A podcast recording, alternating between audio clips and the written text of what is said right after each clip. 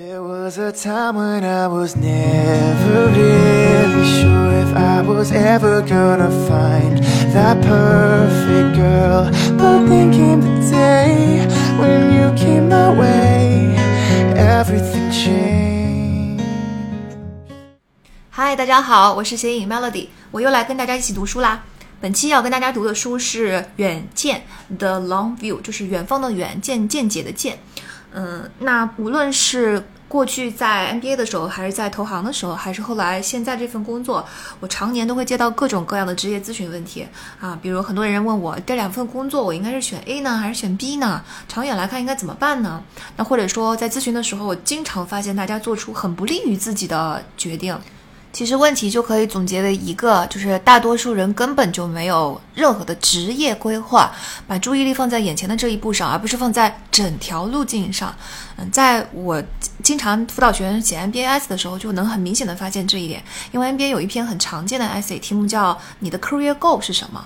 那我就发现绝大多数的人真的上来下意识的反应就是我毕业以后要去做的那份工作是什么啊？毕业以后要加入哪个公司，担任哪个职位，或者至少往放放宽了说要加入哪个行业，这他就觉得已经回答了这个问题了。这就说明大家是不是把关注力都放在眼前，哪怕是 MBA 毕业之后，那也是几年后不远处，而而没有进行整个职业生涯的一个规划。那实际上这篇文章学校有时候会非常详细的列出来说，请告诉我你的 long term goal 和 short term goal。我们想一想这篇文章的这个故事呢，它要讲这么几个元素，就我现在已经积累了什么。完了呢，我长期的这个 long term goal 是什么？那 long term goal 实际上是一个很远的大方向上的东西，一个梦想，一个你的就是想要实现的一个大目标。你现在积累的东西和你这个大目标之间，就要经过学习 MBA 和 MBA 之后的那一份 short term goal 这些东西把它连在一起。你已经做过的工作，MBA short term goal、long term goal 整个加在一起，才是你完整的一个职业规划。这才是这篇文章真正想要问的东西。嗯，所以从大家的反应来看，就是太多的人根本就没有职业规划的这个 idea，没有未来大方向的一个追求。那当然，我知道很多人会觉得说。那我我懂你说的道理啊，当然，所有整个职业生涯才是职业规划嘛。但是未来就不可预测，你说我现在就未来几十年的事情，谁知道呢？我怎么知道呢？而且我我也不是很确定我想做什么。我去 NBA 不就是为了探索的吗？话是没有错，但其实他想看的是你的规划能力，就是你有没有这么一个框架，怎么一个概念。你的具体目标一路都是可以根据未来变化的，但是你去做的这个框架的能力是不会变的，或者说这个框架的逻辑是不会变的。你现在虽然给它呈现了其中的一套方案，那是你基于现在你有的信息所啊发展出来的一个职业规划。未来你有了新的信息，你当然可以去调整这一份蓝图了。但是呢，整个框架就是你过去是什么，擅长什么，喜欢什么，对吧？Passionate about 什么，激情在哪里等等。然后 NBA 能给你什么，说他们给我准备积累什么，为什么他们可以实现你的长长期目标？这中间的整个逻辑框架才是真正他们想要看的职业规划的能力。有了这个能力之后，具体你想做什么，未来怎么变，其实都是你的个人自由。对吧？那所以就是说，嗯，这是一个很常见的问问题。跟这个问题相类似的，还有就把职业当成短跑，就是老是在追求一个又一个、一个又一个单独的小目标，而不是把这些目标一点一点全连起来啊。他把那个整个职业生涯当成短跑比赛，而不是一场马拉松。嗯。这其实还是对未来一片模糊，因为你只看得到一个一个的小比赛，你看不到整个职业生涯，它就是一场马拉松。而且呢，很多人就是因此就只关心眼下的升职啊、降职啊、薪酬啊、啊公司的名声啊等等一些非常只能现在马上看得见的简单的条件，很少有人真的想得到，年轻人哈想得到你在四五十岁的时候，当时你到时候你会有什么积累和有什么选择？就算有想过想过的人，真的已经很少了。就算有想过的人想的都非常的错误，嗯，其实职业生涯持持续时间非常长，它对每个人来说大约就有四十五年的时间，可以分成三个阶段，每个阶段十五年。很多年轻人会觉得职业生涯到四十岁就到头了，差不多结束了。实际上四十岁才刚刚开始，你还没走完一半呢。啊，很多人都严重低估了职业生涯的长度，所以现在出发的时候做出的准备根本就没有，连到四十岁可能都没有准备到，四十岁之后更是无无从想象。实际上有一个数据表明，四十岁以后你赚到的钱，占你一生财富的百分比，请请请估计一下是多少？很多人估计这个答案是百分之六十。啊，年轻越是年轻的人，就越倾向于去估计一个比较小的数字，比比如说百分之四十。他真正的这个呃调研的答案是百分之八十到九十，就是一个人的个人财富往往是在六十五岁的时候达到巅峰的，那这当然很正常啊，因为一路都是有积累。但是呢，呃，他们在四十岁的时候的个人财富，只有六十五岁的时候的那个数字的收入的百分之十到十五。所以其实你是真正的发力，是从四十岁左右发力的，在个人财富的积累上。一直到六十五岁，这当然跟我们很多人的认知不一样。大家总觉得说前面对吧，赚好钱，提前退休，或者四十岁的时候挣，如果我挣我的我的收入上升了，那么我可能四十岁往后也没有什么机会去再提升，我的职业规划生涯就已经走到头了，到顶了。这当然也是一部分的现实，但如果你就是朝着这种东西去的话，它就是一个自我预言的实现，因为你并没有想要在四十岁之后赚的更多。啊，你只规划到了，你连四十岁可能都还没有规划到，那你四四十岁之后，当然就啊没有办法实现更大的财富增长了。所以呢，呃，这个是我觉得我们一定要好好的看一下这本书，就今天就要详细的跟大家来读一读一下这本书。那。嗯，这里面最重要的一个概念就是我们刚刚说的，你第一要知道职业生涯一共有四十五年，当然不是每一个人都是四十五年，但我们可以把以四十五年为这个基准来去做进行这个分析。然后呢，这四十五年中呢是分成三个阶段的，正好就可以把它分成三个十五年，每十五年为一个阶段，每一个阶段你的重心是不一样的。第一个阶段呢，最大的重心就第一个，其实它挺长的，对吧？一共有十五年这么长，它这个十五年的阶段是探索和积累。燃料用的啊，什么探索，什么积累燃料，一会儿给大家细说。第二个阶段呢，在基于第一个阶段的燃料这些所有职业燃料的积累上，以及探索已经得出了一个方向的基础上啊，聚焦你的选择的那个长板，把你长板的影响力和专业度啊极大最大化。然后第三个阶段就到了我们快要退休的阶段，其实就是进行你的持续影响力。我们来算个数字好了，就假设一个人是二十二岁毕业，那么我们第一个十五年结束之后，他的年龄就已经来到了三十七岁。所以在三十七岁之前，其实都是你的第一个职业生涯阶段啊。对有一些读完硕士的同学们来说，他可能是二十四五岁的时候才毕业，那么就第一个职业生涯结束的时候，就是你的四十岁的时候。你看，很多人认为四十岁就已经结束了，对吧？后面已经不会再变了。实际上，这个时候你才刚刚完成你的第一个阶段。完了呢，我们开开始第二个阶段，就是从四十岁开始，你才是真正进入到发挥你的长板的这个阶段。而前面四十岁之前，当然四十岁之前的十五年也不可能每一年都一样，但是它总体来说就是一个不断的积累、不断的发掘自己、不断的探索的过程。那四十岁左右开始往后再十五年，我们就到了五十二岁，对吧？五十二岁。啊，这是我们的第二个阶段的结束。这个时候，在在你到四十岁到五十五十二到五十五岁之间，那么这个十五年是你在长板上慢慢变成了一个行业领域的专家，对吧？大家也可以想见想见到，在生活领域里面，其实很多人也确确实实是在三十七八岁左右开始在这个领域崭露头，也不是崭露头角，应该说小小有成就，开始慢慢成为这个领域的一个比较巩固的小专家。慢慢慢慢慢到了五十多岁的时候，他成了一个大专家。这个就是一个发挥聚焦长板的这么一个阶段，嗯，在五十多岁出头，现在还非常的年轻，职业生涯也远远都没有结束。那么一直到再过个十五年，一直到六十七岁，对于我们现在这种很多人的退休年龄都已经推迟的情况下。第三个阶段就是在之前两个阶段的基础上，尤其是在第二阶段聚焦长板的基础上，继续把你的影响力扩大。这里面说的这个最后一个阶段的职业生涯，不一定是你在公司里面打工，对吧？然后或或者是我一定要去做一些工作上的事情，它可以扩大到你的社区，扩大到我作为一个半导师的身份去教导呃后辈们。嗯，然后做一些公益活动，其实这些都是你的职业生涯，因为职业生涯它不是一个单纯的工作这两个字就可以包括的，它是生活的一大部分。所以，职业生涯规划它本来也不是一个工作规划，你是要把工作呃规划融入你的生活，包括你的求学、家庭、个人兴趣的发展、追求等等，这些其实都在我们的整个职业规划这个任务中。嗯，因为我们并不是要去单纯的去找到一份快乐的工作，实际上终极目的还是为了得到一个快乐的生活嘛。嗯，那同理，理财它也不是独立于职业规划的，因为钱够不够用，能不能支撑我去进行下一个阶段的燃料积累，对吧？比如说中间我想再出去读个书，行不行？比如说中间我想探索一个稍带风险的收入减少的机会，行不行？这些理财其实从一开始的时候，它都是要跟着整个职业规划来的。在第一个阶段，我的主要任务是什么？那我的收入可能是什么？到了第二个阶段，我的收入的目标跟我的这个职业发展的匹配，这些都是一部分。再加上你如何分配你的时间，我的时间要多在什么在不同的阶段，多少时间应该用来积累，多少时间应该用来发挥长板，对吧？多少时间应该用来检视我的短板等等，这些全部都是你职业规划的一部分。当然，职业生涯也不是就是以线性或者可预测的方方式发展的哈，它是必须要保持时刻保持学习和探索的状况的。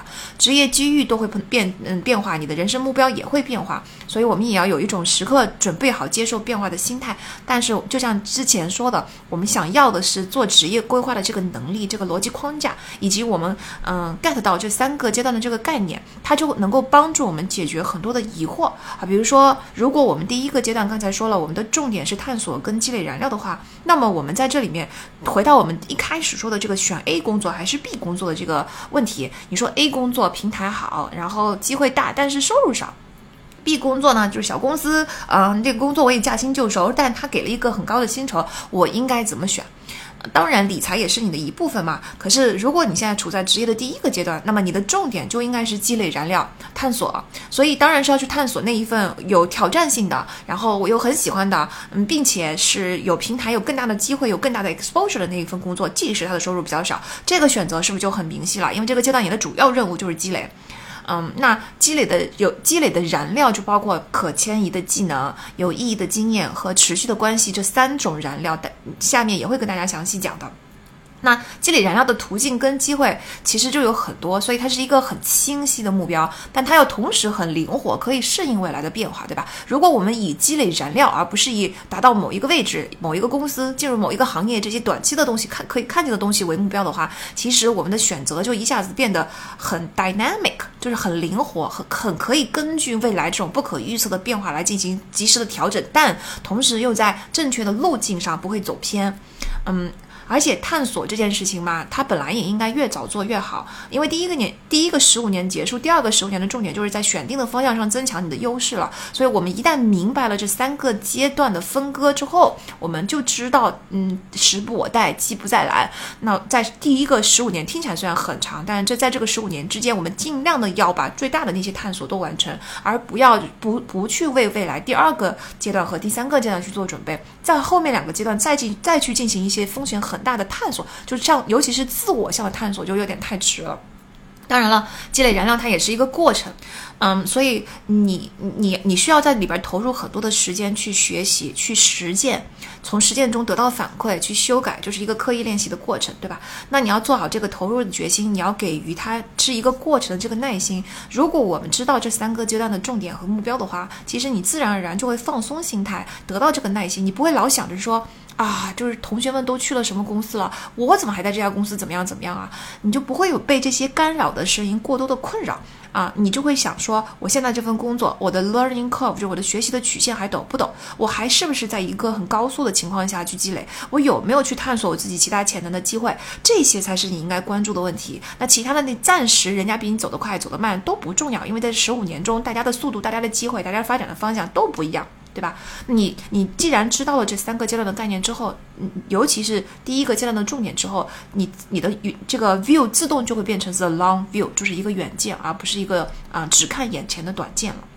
那接下来我们就好好的分析一下这三个阶段分别我们应该做些什么事情，中间有哪一些清单和工具我们可以拿来利用。先看第一个阶段，就是重点是探索和积累燃料。我们分两项来讲，先讲探索啊。那这个阶段呢是学习和探索的过程。嗯，如这个阶段里边常犯的错误，因为都是大家刚刚踏入职场嘛，没有经验。那么小白们、人萌新们犯的错误，就是对这个早期的阶段的期望往往是不现实不正确的，比如说你因为你缺乏判断依据，看选工作的时候老是看牌子、看牌子、看光环、看薪酬，对吧？考虑下一份工作跳槽的可能性，但是这些现实因素是要考虑，但是不要忘记我们第一个大任务是探索。还有呢，我发现就是小白们经常发生的另另外一个期望错误是，总想着要干点大事儿，老是嫌弃一些基础工作，殊不知在基础工作中有很多是值得你去积累的。嗯，殊不知你不干这些就是基础工作，你你后边也得不到进一步积累的机会。你看，我们把目标再摆正哈，假设我们的目标就是去探索、去积累，那么其实你做的一切事情都应该服务于这两个目标。但如果说你在呃基础工作上，你真的觉得得不到积累，很多时候其实不是哈。是大家做越越是没有经验的同学越容易高看自己啊！很多时候，其实你在很多很基础的工作里边，你也可以积累起大量的实践经验。好，就算这些基础的工作都是重复性的、无聊的、毫无意义的，可是你你又要同时观察，那如果我不做这些基础性的工作，我有没有机会进进进入下一个阶段呢？我会不会更快的得到探索其他东西的机会呢？如果你得不到的话，那没办法，你硬着头皮就要赶紧把前面这个基础工作的这个阶段过过去。当然，如果你长期要做基础工作，然后也很无聊，也很没有学习，也没有探索的机会。啊，这个时候当然就可以考虑，呃，要换一份工作了，是吧？还有就是有很多同学太早的就想 settle，就老想着要找一份啊津津乐道的神话一般的工作。有了这份工作之后，我就觉得后面的职业路径自然很清晰。在这个公公司做几年，我就跳到啊那个行业，那个行业里面再做几年，然后再怎么样。第一，未来永远不可能像你预测的这么顺利的开展，它中间一定会有变数。第二啊，你太早 settle 了你的这个目标之后，当然刚才说的也是一种职业路径的规划，但是你太早 settle 的这么死，其实你对未来的不可测，对自己探索的这个东西，这个动力就消失了。所以，我们就算你现在开始有一条比较明晰的道路。就你也要保持一定的空间去继续进行探索啊，了解自己，学习自己，open-minded，把把你的思维打开，去接受新的可能性。嗯，这就是为什么我经常听到小朋友们跟我说，我的职业生涯就是我决定毕业之后进投行，投行过两年进买方，完，就这这就是整个职业生涯的规划。然后，当然他说投行进做几年，我已经了解过了啊，大概大概是第几年进什么投行的时候，我应该去有有多少去买方的机会。买方呢，这个我想去人民币基金还是去美元基金？啊，去美元基金呢，我我想投的是哪一个领域？我觉得我都已经想得很清楚了。这这种我其实最怕听到的职业规划是，嗯，那个按版版本了，因为这里面，嗯，又没有顾虑到你未来可能发生的各种变化，就是你你你预测的这些事情会不会一步一步的发生。更严重的就是没有考虑到你是不是真的就只走这一条路了。你现在还在你职业非常的初期，我知道。你以你目前所掌握的信息，以及目前对自己的了解来说，你就想走这条路，也许这条路确确实实就是最适合你的。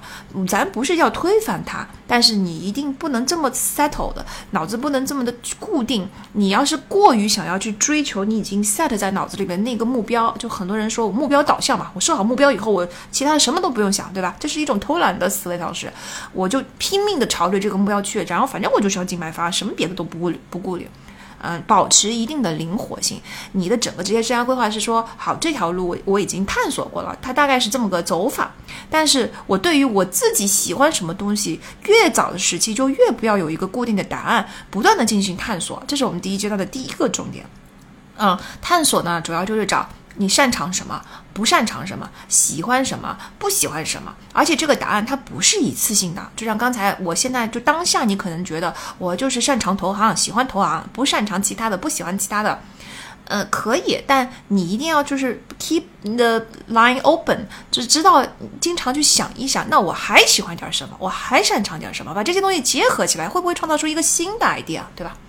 好，那在探索的过程中，除了就是自己去对自己的一些自身的分析之外，我们也可以提前，尤其是在学校的时候，我们不一定要进入职业之后，因为我们进入职业之后，你已经选择了你的第一份职业了。在学校的时候，我们就可以开始探索啊。当然，在早期可以延续这个探索过程，第一步呢，就是多跟人聊。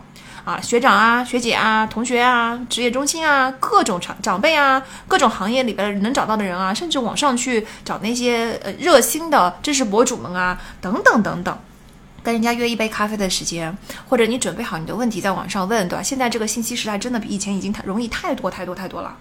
那到底问什么呢？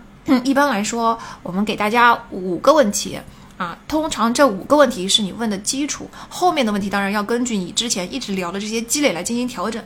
但是呢，如果你要了解一个行业和一份职业的话，你尤其你要对照自己喜欢什么的话，那你就问这五个问题。第一个问题呢，你可以先问你喜欢什么？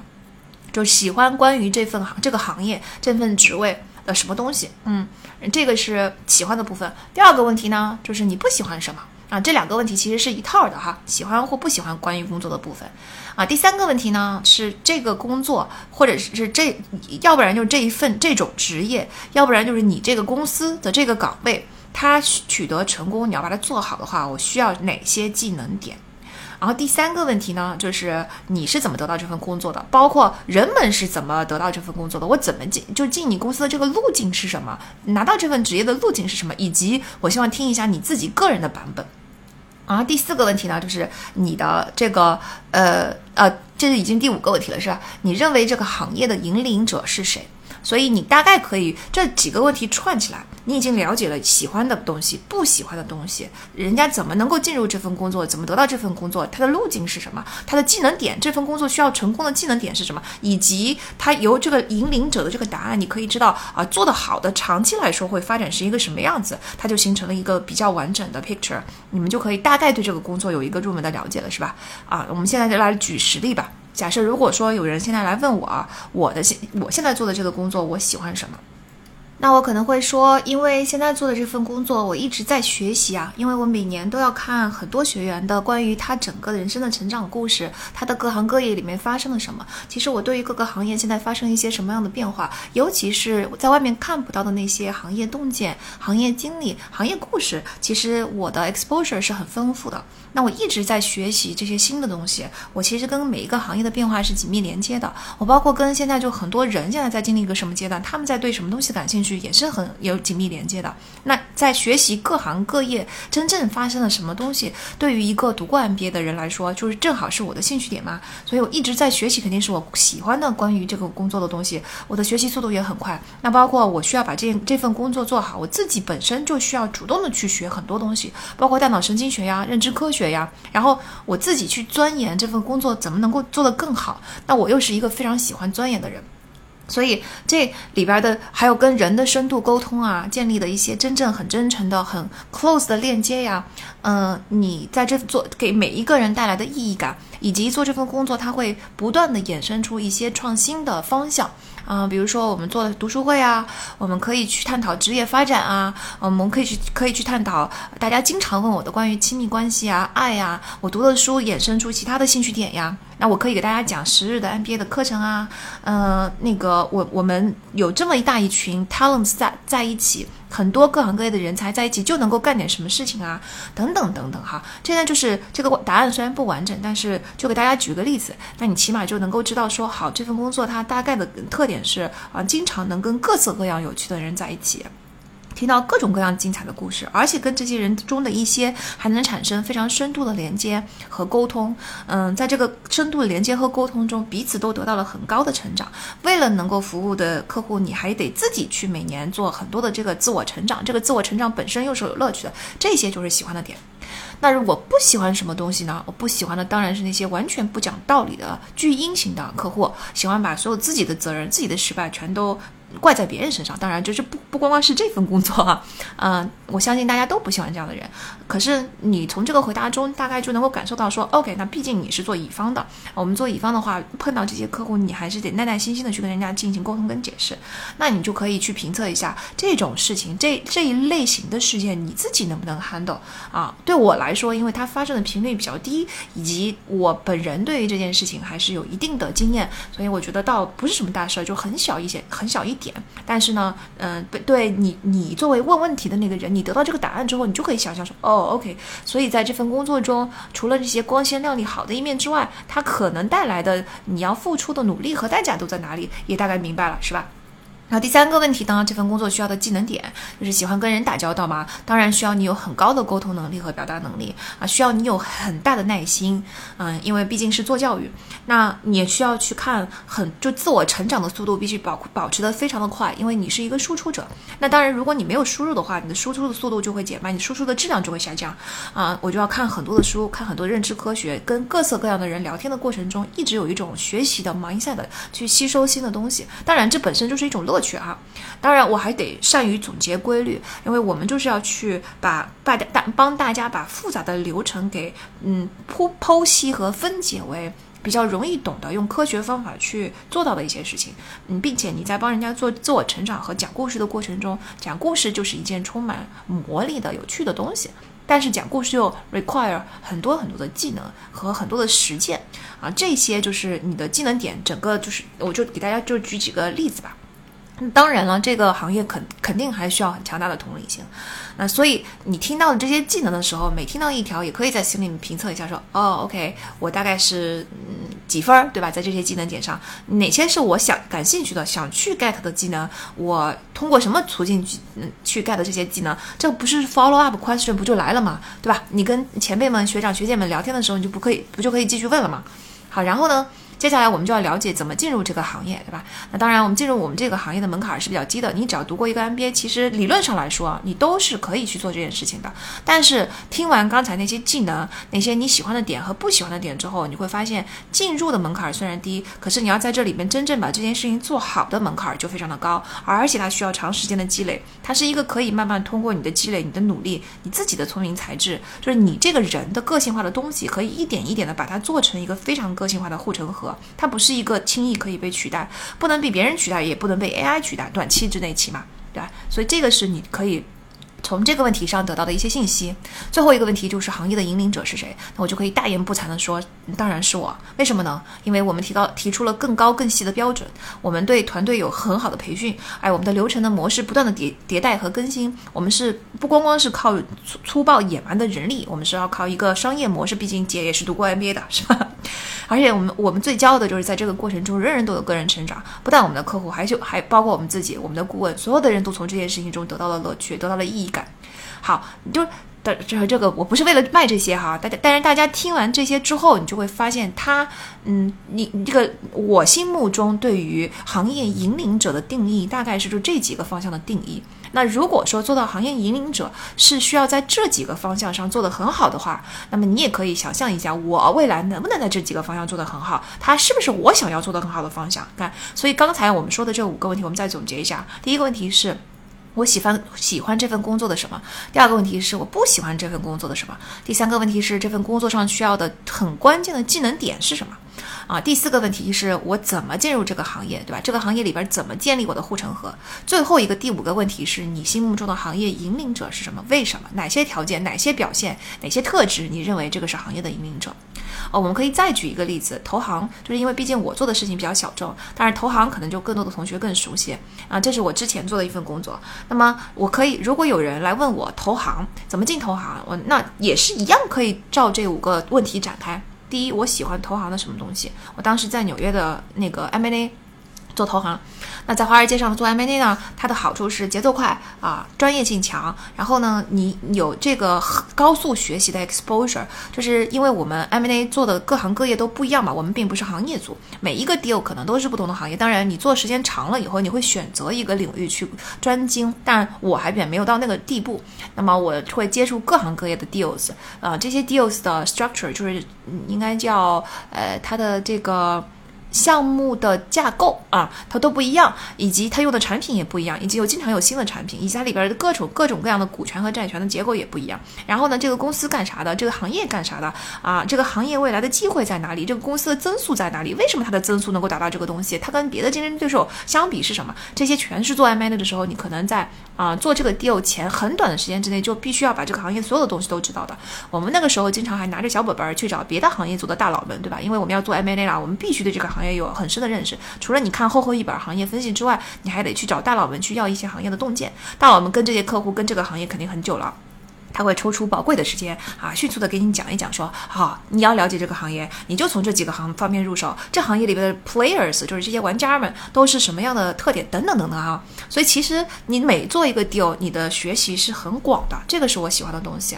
当然，你接触的人都是跟你一样差不多的这些年轻的这个非常 highly driven 的，然后很很沟通非常高效的这么一群人。你觉得就跟高质量的人才在一起工作，就是如果身边的人所有的人都比我强的话，就是。是我最喜欢的环境，呃，那挑战也大，嗯，因为它的成长速度必须非常快，而且投行是一个很残酷的淘汰制，所以它就会逼迫你去进行个人快速的学习和成长。那大家可以关注一下，在这些方面，由于这都是我喜欢的东西，那么当然你听的时候，有些人可能就会开始劝退。当然，劝退有时候也是一件好事儿，因为如果这个东西不适合你的话，如果你听到了这种快节奏、高压力、快速学习，然后淘汰制，然后逼迫自己等等这种东西，你就感觉非常的不舒服，你觉得这完全不是我想要的那种 style 的话。这个时候当然就可以非常慎重的考虑投行是不是适合你，但是呢，正好对我来说这些是我喜欢的东西。好，那我们下一个问题就是，那你不喜欢什么东西呢？啊，不喜欢的东西嘛，当然是缺乏意义感了，是吧？然后长期来说哈，缺乏认同感，缺乏个体认同感，因为投在投行里边，虽然你可以做得很出色，但是你的真正的就放在整，因为它太庞大了，你放在整个庞大的这个东系统体系里边，你个人完全是可取代的。如果你个人不可取代的话，投行这种高专。专业的快快节奏的周密的这个服务就要崩塌了，是吧？上面的每一个人都必须是快速能够被取代的。那所以这这件事情我是不喜欢的啊。当然大家都知道投行的有文化是非常有毒的。它不符合我的价值观，就是这种非常看高呃看低的 materials 的这种文化，以及当然了，他的工作时间非常长，你渐渐的你就会发现你失去了所有的朋友，嗯，不是真的把这个朋友失去了，但是你其实跟朋友相处的时间就没有了，最后你就会发现你总是跟同行的这群人玩，因为只有你们的时间是凑在一起的。当你们两点钟下班的时候，你还想喝会儿酒，这只有投行的人能够你一块儿喝酒，别人都已经睡觉了。对，当你周末在加班的时候，人家在外面玩呢。当你终于就是做完一个 deal 的时候，在周中，其实你是完全可以抽出投行的时间，还是比较灵活的。在这这这个程度上，那这个时候也没人陪你玩啊。总之呢，从当我从投行出来的时候，其实我去把以前那些很久没见的朋友都见了一个遍，然后我就会发现，我错过了朋友生命中很多的大事。比如说，我会发现，我我当然知道我朋友或者谈恋爱啦，或者结婚啦。那你没有花时间跟他们去闲聊，跟他们相处，你不会发觉哦，天哪，原来女孩是长这样的，女孩是这个性格，哎，原来你结婚的对象是这样子的，哎，原来你谈恋爱，你谈的这段恋爱里边有这么多糟心的事情，就是哎，原来你这么几年过去你也变了，就是你身上有一些什么新的成长和变化，就是我觉得整个你就 miss out 了，你被这个世界剥离了，遗弃了。不光光是朋友，包括你过去的同学，包括身边，其其实就是跟你 deal 无关的那些世界正正在运转什么，人们正在玩什么，感兴趣的是什么，以及甚至是你的父母和家家里其他的家人，你会觉得，哎，才这么几年过去了，我怎么好像 miss 了这么多的东西？这就是我不最不喜欢投行的一点了。啊，当然就是我在我喜欢跟我不喜欢中间，我们做个小分析吧。你看投行呢，刚才我们说过了，有这么多的学习成长，对吧？它它还它其实做 M 我我很喜欢做 M&A，因为 M&A 是有 intellectual challenge 的。然后呢，它的我整个过程我也觉得我这个人在创造价值，因为我的建模能力、沟通能力都很强。那而且投行我。现在这里先做一个小批注哈，就是我所说的全部都是我基于我在纽约做投行的、华尔街做投行的经历，而且我只在 bulge bracket 的 firm 做过啊，boutique 的经验我也不是很了解，但啊，香港的经验完全不是一回事儿。但是这个是另外一个主题，我们在这一期的播客里面就不跟大家展开了。但 M&A 是有 intellectual challenge 的，以及整个投行的培训体系非常的完善。它除了入职之前会有一个完整的培训之外，而且它中间会不断的给你提供各种各样的培训的机会。如果你还想深造的话，总归资源是很丰富的。那它的升迁体系也非常清晰，对吧？三年一升，而且你每一年你的工作的 responsibilities 都是很不一样的，就它的往上拔的程度会很高。当然，这一方面是一个挑战，因为你你好不容易把这一年的东西做熟了。你下一年马上又来新的东西，嗯，但它同时又是一种有趣，对某些人来说可能是有趣的，因为你每一年其实都不是在对上一年的进行一个重复。而且对我来说，蛮重要的一点是，投行它其实作为 professional service，当除非你已经升到了很高的位置，在 professional service 就是提供专业服务的这整个行业中，总体来说，你的公司政治都是比较少的啊。总体来说，junior 开始往上拔，大体还是看你的个人能力、你的投入的时间、你的努力，所有的东西都是凭个人努力，跟跟你的个人努力总体来说是成正比的。这个就是 professional service 的领域最适合我的，因为我很早就知道我这个人是非常政治白痴的，很不擅长，并且不喜欢，而且这两者是交织而成。由于不喜欢，所以不擅长；由于不擅长，就更不喜欢。它是一个闭环。啊，所以这个是我喜欢的东西。那大家注意一下，这些喜欢的东西，它确确实实在 junior level。当然，我 MBA 毕业之后，associate 也算是 junior level，是其实是可以得到的。因为你刚进去的这几年，你就是做大量的 deals，你就是有很大的成长，然后你有你经历了公司的培训体系，对吧？啊，你在这个没有升到 director 之前，可能你都不会有很大的公司政治，所以其实你有足足六年的时间，其实你就是可以嗯努力就好了。这些都是在 junior level，但随着你的能力越来越熟练，随着你开始在投行的时间越来越长，随着开始升到了 VP，那你你就会发现，我所不喜欢的那些东西会慢慢慢慢的就超过了我喜欢的东西，比如说缺乏意义感。那如果你想在这个行业长期的待下去，而不是只在前期去得到他想要你想最你最喜欢的那一部分东西的话。那么这个嗯，缺乏意义感只会越累积的越大，啊，缺乏你的就是对你个体的认同感，缺乏你这个这这个人个人影响力的这种感觉，长期来说会越来越空虚。然后这个在有毒的文化里面，在你这么长的 hours 里面，在你在几几年都已经 miss out from the world 里面，这些东西其实越长期，你会觉得它的它带带给你的压力，你不喜欢的东西就会越多。于是这两方面结合起来，就会发现投行可能是适合我在短期之内对我自己个人进行一个非常快的拔升、开眼界、锻炼能力的这么一个机会。但是你要让我在长期在里边待，我是不会待的啊。这就是我觉得大家可以从别人的回答中去了解一个行业、一个职位是不是适合自己，自己愿不愿意干，以及我愿意在里边干多久，它对我来说的角色是什么。对吧？我们继续回答问题。第三个问题就是它的技能点，这个我就不多说了，因为外面对于投行的技能点其实总结的也很全啊，沟通能力啊，表达能力啊，对吧？人际能力，然后呢，以及我做 M&A 嘛，你肯定数学要好，建模要强，嗯，当然投行的 long hours 就要求你是一个非常 energetic 的人，就是能量很足啊，就是充满干劲儿，身体倍棒儿。这些你是不是跟我擅长的东西正好结合呢？啊，我的沟通能力，我是一个百分之百。外向的人，在我们的我的 MBTI 的测试中，我的一是 百分一百分，我就很少见到这样的人，对吧？表达能力、沟通能力和人际关系都是我的。我这个人际关系里边不包括那些乱七八糟的那些沟政治沟通啊，我说的是，嗯，跟人沟通的这种人际关系，其实都是我的长项。那正好是作为一个亚洲人，是吧？我们作为一个中国学生，数学好是建模强，这个东西就不在话下了。然后再加上我的精力又非常的充沛，所以其实投行的主要技能点我都 cover 了。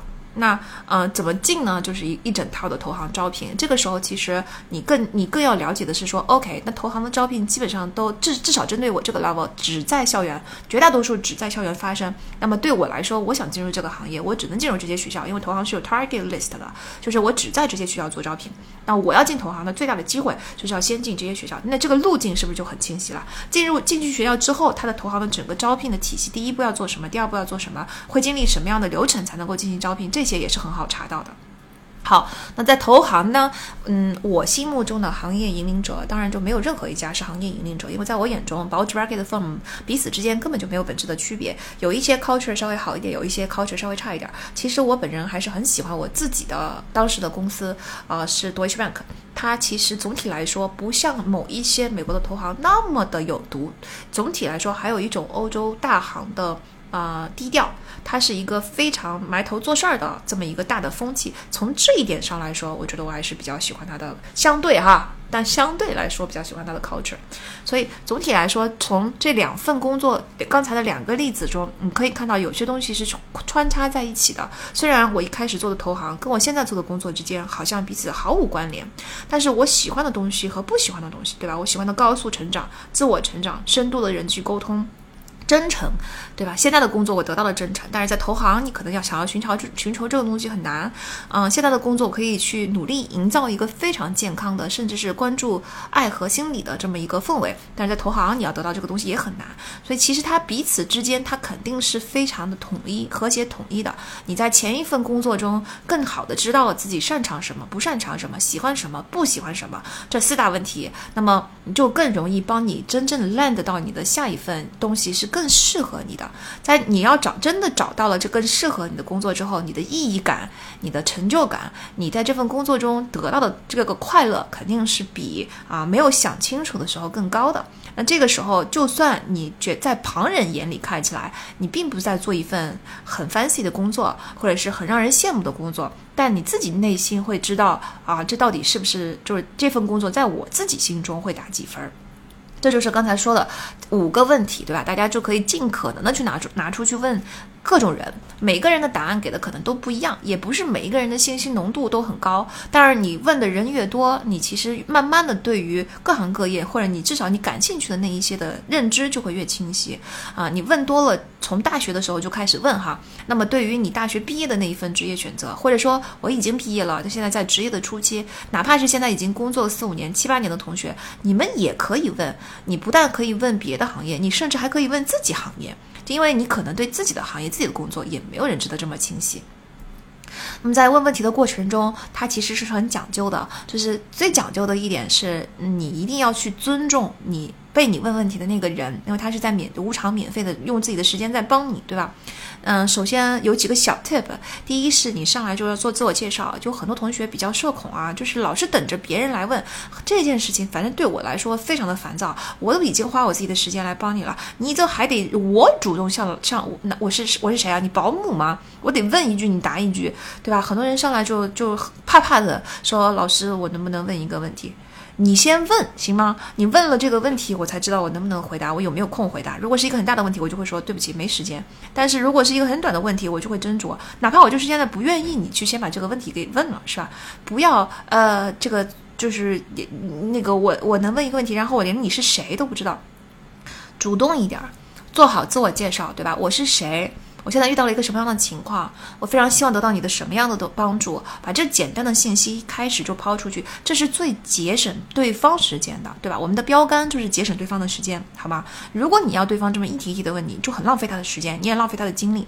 如果你所有的东西都准备好，一股脑的发出去，他就一眼扫过去就明白是什么事儿了，他马上就能够判断他应该做什么样的反应，这就是最节省他时间和精力的方式。当然，接下来你的每一个问题，当然都要先事先准备好一套问题但。但是那一套问题刚才已经给大家了，对吧？除了刚才说的这个五个问题之外，你还可以问一些更直接的问题，比如说，嗯，你知道你们公司有什么空缺或者好的职位吗？不要怕，直接问，没问题的。他最多也就是说没有，是吧？万一有呢？然后呢，万能的问题就是你能不能给我推荐一家公司，或者是推荐一个人，或者是你推荐一个岗位，或者是你推荐谁，让我再去聊一下，对吧？那你的整个能聊的人就越来越多了。偶尔有一些的时候，我觉得你还可以问一个问题：是你觉得做这个事情的风险最大的在哪里？啊，不是所有的工作都要都要问。像投行，大因为你就去了解刚才那五个问题，我觉得就够了。但是也有很多人来问我说：“哎，闲影闲影，你不是开了一家健身房吗？那个能不能跟我聊一下健身房？”其实我发现很多人问我的问题都是怎么做呀，他怎么样啊，什什么什么的，但很少有人问我开健身房会碰到哪些就是风险。你们面临的风险是什么？它有可能哪哪哪里出错？我觉得这个才是这一类就是实体实体经济型的坑才是最重要的。你先上来要问他踩过哪些坑，哪些坑是要注意的，这才是最最要问的，对吧？总之，问题先准备好，然后呢，嗯，这些问题里边不要包括让对方去回答你自己应该回答的问题。这是什么问题呢？比如说，我条件够吗？我能进吗？哎，你觉得我能做什么才能进呢？哎，你觉得我还能做点什么？就这些问题，乍一听上去都是你请教前辈的问题，但其实这是一个责任不分明、界限不分明的问题。你看，我们刚才已经给大家举例了这么多你应该问的问题了，这些问题是不是都聚焦在他能够给你提供的 information 上？信息以及他自己身上的经验，他对于这个行业怎么看？他觉得这个行业的技能点是什么？对吧？他喜欢的，他不喜欢的，他自己是怎么进的，都是围绕着对方的，因为这是他能够给你提供的东西。但是，一旦你把这个问题问成我该怎么办？我怎么知道你该怎么办？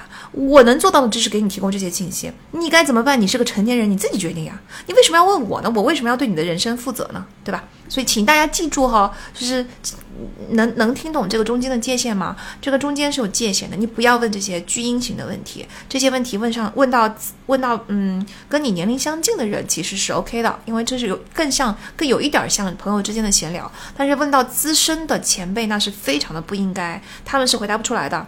你就必须自己去回答这些问题。为了回答这些问题，你才会问他那些他能回答的问题，对吧？就是收集信息是你的责任，他是无偿来帮你的。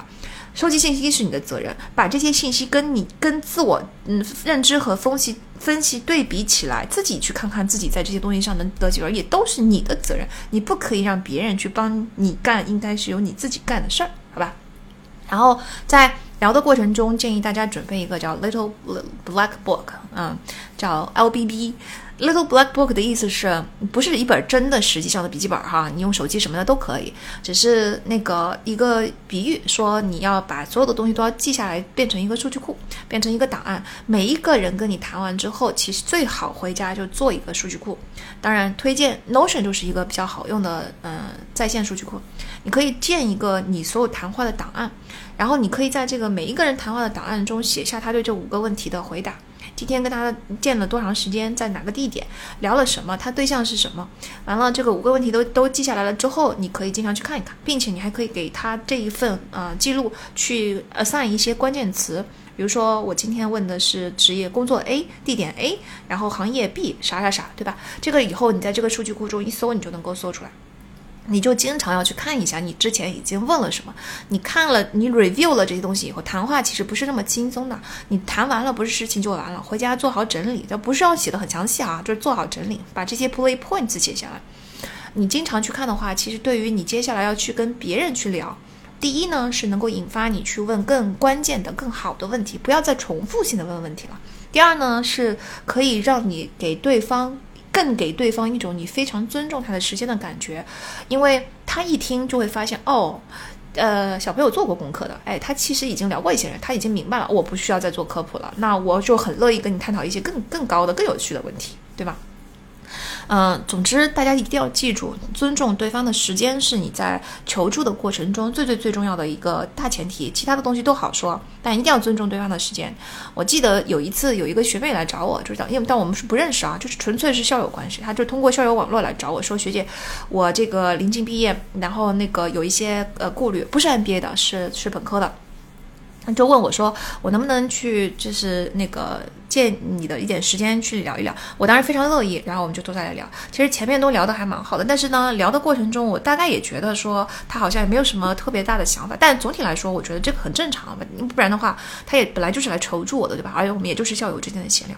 但然后聊着聊着，他就说了一句话，他说啊，是啊，就是我这次嗯来上海啊，就是见了所有我能见的校友，就我反正我我这个能接触到的，我能找到的，我都见了。这乍听起来是一个不错的举动，就是我其实也很鼓励大家真的去做这件事情。但是大家要谨慎小心的是，你在跟学跟前辈聊的过程中，一定要时时刻刻记住，你得尊重他的时间。如果你给了一些信息，让他觉得哦，所以你就是随随便便把我喊出来，我就跟你聊了一个小时，我时间很宝贵的，我不用去干别的吗？我是觉得你真的需要一些职业上的引导，需要一些学长的经验，所以你才啊，对吧？我我才出来见你的。你这就我内内心你肯定会有一点感觉，说第一，你刚才聊天的内容好像也不是聊过了很多，然后基于跟别人聊过很多以后再来找我问下一轮问题的，你就是把同样的一套问题每一个人问一遍，这其实挺不尊重别人的时间的，对吧？所以就是这些小细节都请大家稍微注意一下哈，嗯，请记住，别人是为了帮你才抽时间的。对于那些越资深的前辈来说，他们的时间越宝贵，越忙碌的人当然时间也越宝贵。他愿意抽时间，并不代表他真的就很闲没事儿干，嗯，对吧？他就算真的很闲没事儿干，他也可以去刷剧、刷手机、做自己的事情。他为什么要来帮你？所以尊重别人的时间，请记住，这是嗯多跟人聊的一个关键点。那。第二个，我们经常去打探消息的地方，当然就是在你的职场，包括实习和包括你的全职工作。很多人关于在职场上积累信息的误解是，我就要在职场里边去找前辈们去聊啊，资深的人去聊，看看他们给我什么建议。我觉得这个就是忽略了另外一个很大的信息的集散地，就是你平常的日常的工作和生活。嗯，前辈们聊的东西有很多你是听不懂的，而且前辈们的时间也是很难得，而且你指望从前辈们那里得到一个一次性的答案，这个东西本身就是非常不现实的。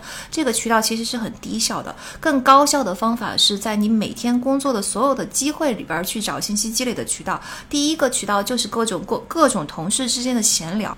比如说，大家在茶歇时间啊，就是可以在新老员工中打听打听公司内部消息，也不是说那种很明显的打听啊，是在闲聊中大概的打听一下。再比如说，你可以加入公司内部的俱乐部呀，啊，职业社交网啊，嗯，公司内部的一些有趣的兴趣活动呀，或者说公司一些要组织活动的时候，你去当志愿者去，比如说年会啊这些东西去帮忙，并且尽心尽力的去帮忙啊。表面上看，你要投入很多个人的时间去义务劳动去做一些。其他同事不做的事情，对吧？人家其他的同事是搭你的便车，但实际上在这个过程中，你是不是会结交到别的部门的同事嘛？你是不是会结交到其他的志愿者嘛？啊，你是不是又会在跨部门的合作中看到？你会，嗯，就至少会先把这个小的人脉建立起来吧。但咱这个人脉不是说他未来能够给你点什么资源，跟你做一些资源的置换。我们不要把人脉做这么的理解哈，就是你认识了人，这个人就是一个信息源。你认识越多的人，你的信息源的这个点点点点点就点的越多。你点多多了以后，跟他们闲聊的过程中，他就会不知不觉织成一个你关于这个行业的信息网。你也可以就他领域的东西去跟他稍微做五分钟、十分钟的小闲聊，去请教一些小的问题。其实，嗯，协议我本人年轻的时候，我也不太注意这些东西。但好在我本身的性格就非常的外向，喜欢交朋友，喜欢跟人家聊，所以其实也经常会聊到一些其他的，就交到很多其他部门的朋友。但呢，呃，我也确实没有很有有意的去做这些积累。我大部分的时间还是沉浸在我自己工作的领域，我埋头做我自己的工作。我跟他们聊的时候，也通常是聊一些朋友的生活的闲闲闲聊的东西。但其实跟他们聊生活、聊工作、聊什么都可以，就这些都是你收集信息的渠道。我觉得新人们很常犯的错误就是只关心自己的一亩三分地，觉得其他倒不是说不愿意去帮忙，而是说觉得其他领域太大了，不是自己的 level 能够理解的，或者说啊觉得那个不是我现在工作的领域，我需要先把自己的工作做好，或者说很担心对别人的工作指手画脚。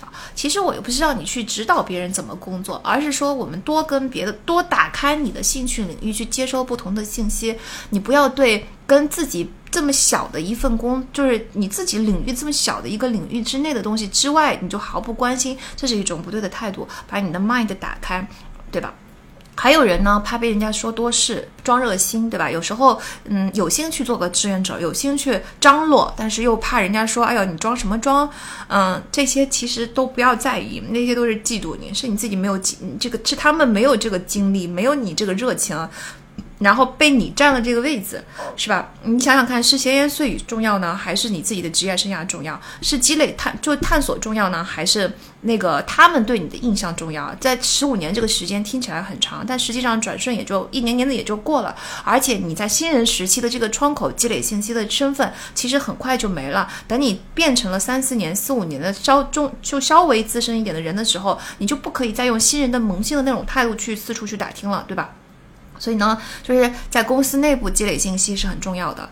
嗯，这里我们小总结一下，最重要的其实是一个 mindset。嗯，渠道我相信大家都能找。总之，你只要 keep your mind open，嗯，把你的思路打开。然后让他打开，像海绵一样打开的去接收各种各样的信息就 OK 了。我记得在网上看到过一个案例，说就一个投稿，这个投稿人呢就说，呃，我们公司有一位女领导，因为女领导非常少，然后这个女领导大概以一年一次的频次，可能会请我们这所有的女员工去发出邀请去吃饭。那吃饭的过程中，她就会啊大谈特谈，就她的经验，她觉得怎么样，公司里面怎么样。她说这个投稿人就说我我根本就不感兴趣。然后你又占用占用我非工作时间，这种工作餐这种类似团建的东西，难团建难道不应该占用工作时间吗？为什么要占用我的我的周末时间？而且我为什么要去听一个领导去讲那些东西都离我很高？我他是他是大领导，我只是一个很小的小朋友，我这东西有什么好听的呢？他那些经验跟我跟我现在的工作有什么关系呢？你看，大家听听看，嗯，这个这种思路就是不 open minded 的。就算你去，你去了就是一种可能性。你怎么知道这个东西对你没用呢？而且现在没用，你怎么知道你现在听了以后，他以后几年你会不会想起来这番话，对你重新产生用处呢？对吧？其实这个女啊女女领导愿意拿出自己的个人的时间去无偿的帮助公司里的女员工，就已经嗯很不错了。你碰到这样的领导就应该很高兴，而不是反过来觉得好这领导占用了我的个人时间，这就是一个非常错误的思路。还有一些人会觉得说，那我跟领导走得太近，响应领导的这些呃活儿会不会太像拍马屁啊？就是我也不想让人家觉得我是一个拍马屁上去的，我不想过分亲近领导。这种没有用的清高，请你给我扔掉，根本没有任何意义。就像做活动一样，你你管别人说什么呢？你只要你自己心里面知道，你不是为了拍马屁，你只是为了能够得到更多的机会，得到更多的信息就好了嘛。你对吧？多接触就是多得到信息，你管别人怎么想呢？除了这些工作，就是日常工作的信息渠道呢，当然还有参加行业聚会啊，不要参加那些徒有其名的哈，嗯，去。多去探索，你请记住，我们这个阶段的第一个关键词是探索嘛。所以，我我觉得我我我们要把期望设对。你的期望并不是说我参加这个行业协会，它能够给我带来实质的什么立立竿见影的东西。这个阶段是有很多探索的，你去看看这个行业协会，发现他讲的都是垃圾，那我下次就不去了，然后我换一个，这就是探索的过程。你在网上看到很多东西，你花了很多时间，结果你发现今天搜索的东西都没用，没关系，这也是一个过程，因为它会增进你的搜索能力，你慢慢就能搜到你有用的东西了。打造你在这个领域的专业度，在探索的时期，其实是要经过大量的试错的，那些都是你必须要交的学费，你是躲不过去的。你要是不愿意付这个学费呢，你只能承担你的信息非常闭塞的这个后果。好吧，慢慢的就是嗯，你自己要花各种各样进，真的，大家要进行各种各样的努力，真正有有有用、有目的的、有意识的去投入时间，才能够成为在你这个领域的 go to person，就是大家找到这个问题、想到这个问题都会想起你，这才是你的目标。所以在前期探索，你要进积累大量的信息，才能够在这些信息中真正慢慢筛选出你你想要的。啊，对吧？萌新们也不要老想着跟高级客户见面的机会啊，去跟大老板去做大项目的机会，你还没有准备好就要问问傻问题，会损害公司在客户面前的形象，对吧？或者你还没有准备好，你根本想都没有想过，没有做过功课，你就坐在会议室里面记记笔记，根本没有意义，这是浪费时间。你不如多做思考，就是有真正想讨论的问题的时候，可完全可以去找那些大老板们去交流，但不要去争取表面的这些机会，要让这些机会真正开始产生作用。在这个过程中，也不要忘记不停的去培养你的高效的沟通能力。其实大多数的人都是比较糟糕的沟通者，嗯，能够把沟通变成讲故事的人少之又少，非常少。一旦你掌握了讲故事的这个技能，你就能够脱颖而出。啊，包括你讲故事的过程中，如果你能够是就是写出你想说的东西，在镜子前面多做练习，多说多说多练习多反思，也是在提升你的沟通能力。前面说了这么多，掌握信息的，找各种人聊什么的，听起来都是社牛会做的事儿，但其实并不是每个人都能够找到适合自己、让自己感觉舒服的方式去接触别人，去嗯收集信息。所谓的。我们不能说社牛和社恐吧，应该是说外向和内向的区别只在于外向的人在跟人家聊很长时间的时候，他说在长时间暴露在社交呃氛围中的时候，外向的人并不会感到精力非常的累。而内向的人，他并不是不喜欢社交，只不过是暴露的时间一长，他就会感到非常的疲累，精力被用光了，想要回家好好的休息一下，子，一个人对吧，充会儿电，这就是区别，并不是说一个喜欢一个不喜欢，对吧？呃，那如果你想要自己的职业进阶，你不一定要变成社牛，但你一定不能是个社恐。如果你老拿社恐这个东西做借口，它其实它是你要意识到，它其实很多时候是在调侃的，嗯，借口之下对自己对自己的一个偷懒的借口。所以，嗯，社恐是不行的，也不有不求你是社牛，人只要真诚就可以了。哪怕你是一个内向的人，你一次一个人慢慢的来，我觉得这是完全没有问题的。接下来就是我们第二个关键词，在第一阶段呢，嗯，探索探索完了就是储备了，是吧？在探索的时候，我们是要探索擅长什么，喜欢什么。不擅长什么，不喜欢什么。关于这一点，我们还有另外一本书，叫做《做自己擅长的事还是喜欢的》。我们下一期播客再给大家讲。嗯，但我们的第一阶段的第二个关键词就比探索跟探索一样重要吧？应该说，就是你的燃料积累。嗯，在积累燃料方面，这是前十五年最重要的事情。燃料包括这三种。第一号燃料叫可迁移技能，这个大家都很熟悉吧？Transferable skills。嗯，可迁移技能大体包括最常见的包括这些。第一条是解决问题的能力啊，这个解决问题的能力并不是说我给你这个任务，你把这个任务给我做了，这叫完成任务的能力。解决问题的能力是我们一起全团队面临的这个问题都不一定是你的问题，是公司的问题，但是你就在思考这个问题，并且你能够有这个 ownership 主人翁精神，own 这个问题，own 这个问题的意思是我把问题只要是公司的，只要是团队的，就是我的。啊、在我力所力所能及的情况下，我就要主动去思考，我这怎么能解决这个问题呢？你一定要有这种主动性，这种主动性越强，其实你解决问题的能力就越强。Again，在这里不要觉得我付出了无偿的劳动，它不计入在我的 KPI 里面，所以我没有必要去花这么多时间啊。这是老板要操心的事情，这是我领导要操操心的事情，这是另外一个团队要操心的事情，关我屁事。这种思维其实在至少在职业阶段的第一个十五年最好不要有。你碰到问题，当你能有这么一点能力去思考、去想的时候，你就尽量的去想。当然，以不不打扰你自己的本职工作为前提，嗯，把所有的这些团队的、公司的问题都要视为是自己的问题去尝试解决，解所有的可迁移技能。都是必须是要通过实践慢慢积累出来、慢慢培训出来的。你解决问题解决的越多，你的解决问题的能力就越强。所以 ownership 才是解决问题能力最关键的一个东西，而不是实质的一些解决的技能。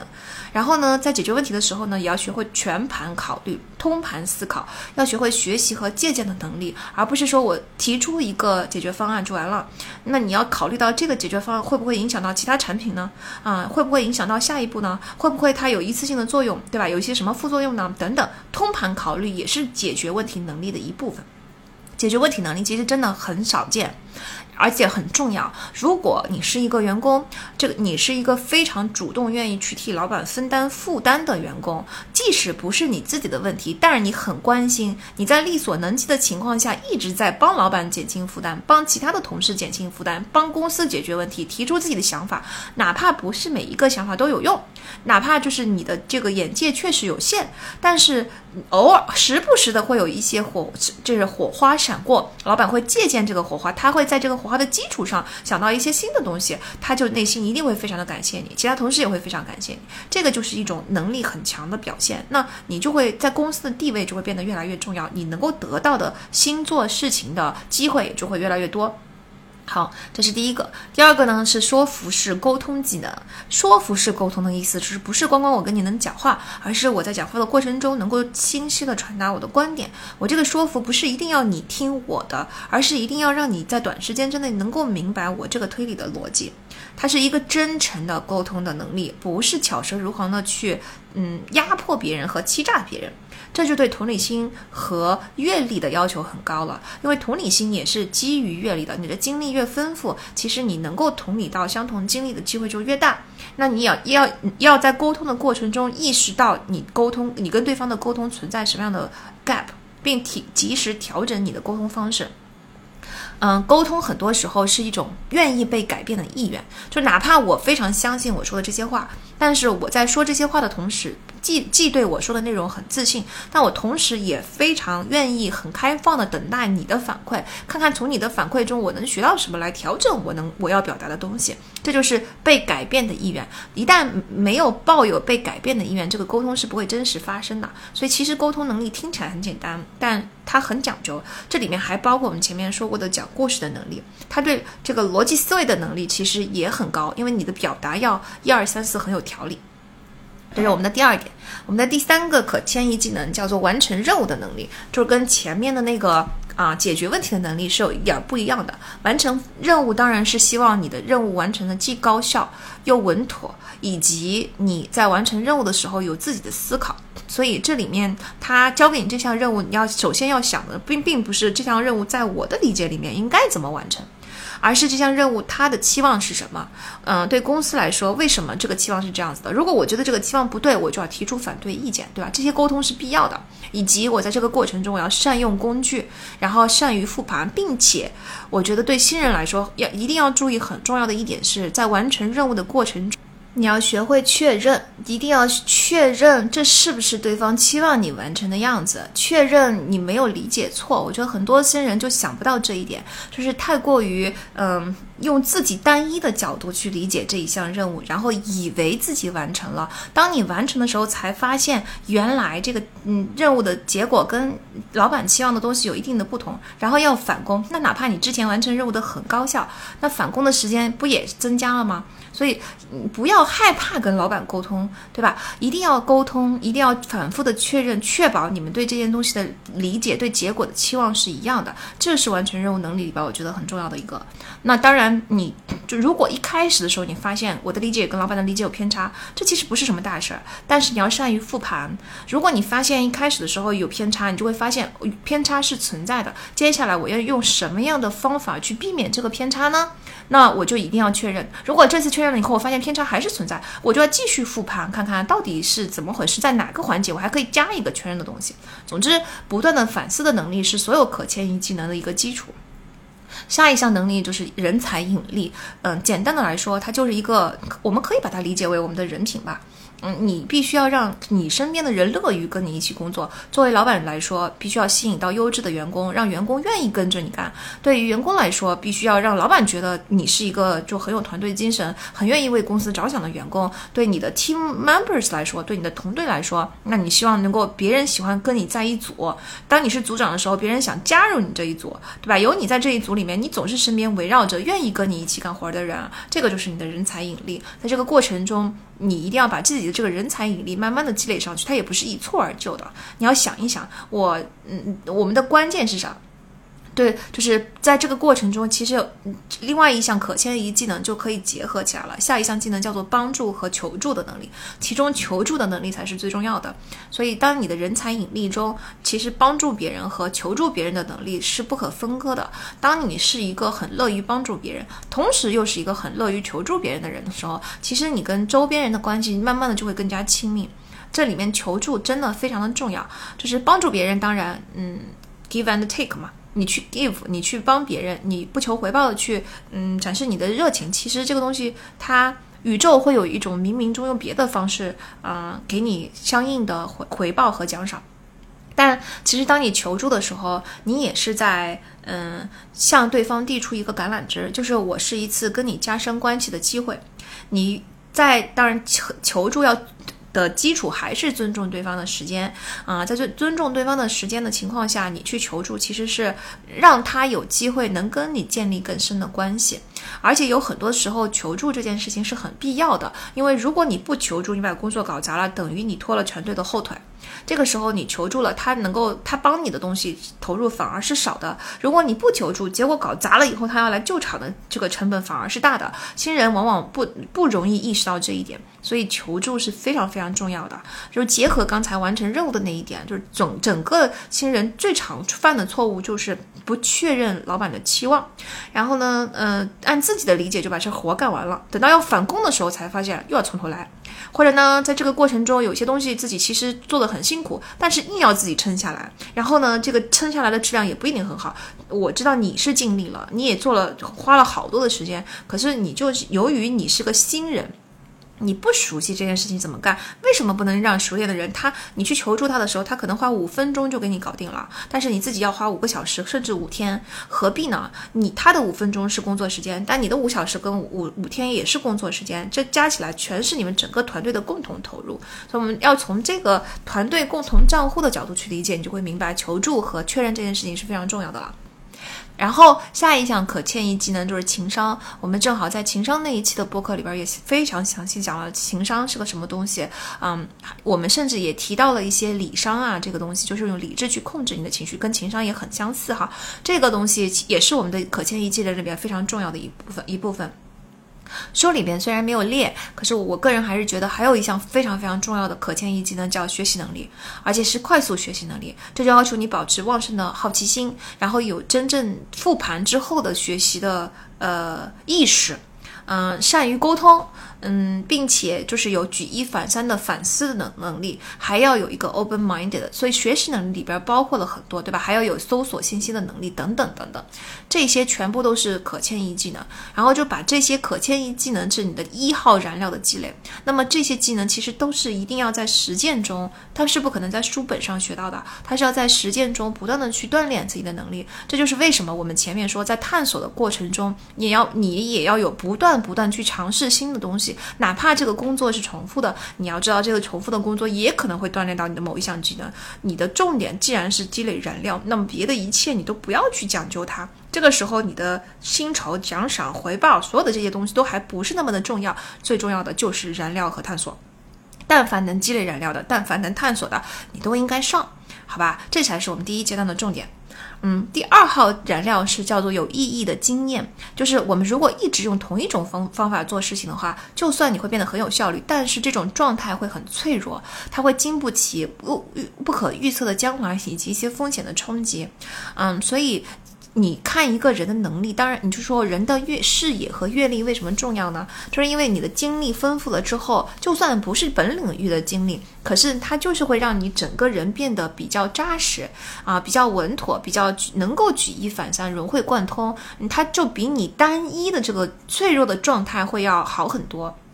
有很著名的猎头啊，这些人力资源专家，他去看一个高层 CEO 去招聘的时候，通常都会问这些问题啊，比如说他们有没有创立过新的东西，还是非常保守的去做老的东西，他们有没有曾经快速扩张过一家企业的经验？啊，或者说他们有没有拯救过一家濒危企业于呃这个使之起死回生，这些经验其实都是嗯有意义的经验，meaningful experiences 啊，那。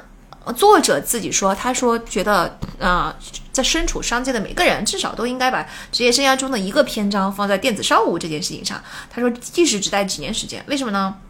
因为电子商务涉及到整个销售流程，它从产品开发到供应链的运作，到营销，到客户服务，所有的东西都会包括，所以他就会教你用总经理的头脑来思考。啊，你会接触到品牌塑造啊、用户体验啊等商业的软技能，以及利润管理啊、数据分析啊等硬技能。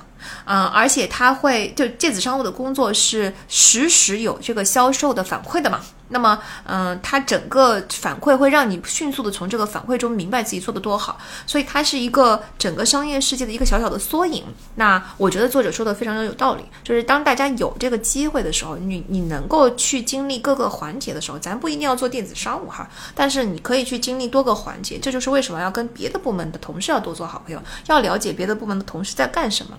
不要，尤其是对萌新嗯小朋友来说，不要只关注你的一亩三分田，从总经理的角度去关注公司到底在干什么，公司到底干得好不好，公司的每个部门每个环节是怎么样的，这些东西都要提超前。你不要觉得这超超超出了你现在的水平，你就是要这这这就是你现在这个阶段要做的事儿，你就是要积累这些东西，这就是你的燃料啊。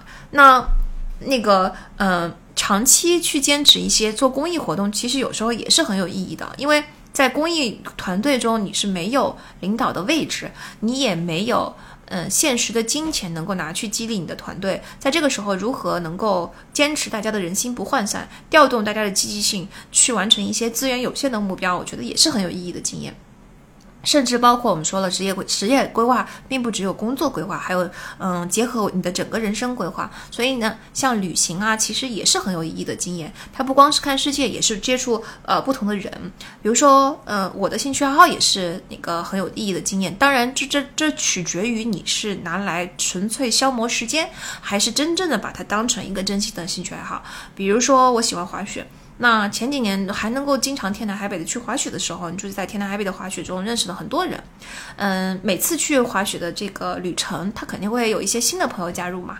那你就会从这这些朋友很有可能就是从那一次滑雪之之旅之后，一辈子可能也不会再见了，就是在滑雪的时候的朋友。但是呢，至少在滑雪的期间，你会听到有各种各样、各行各业不同的故事。有时候你会发现他是一个皮草商人。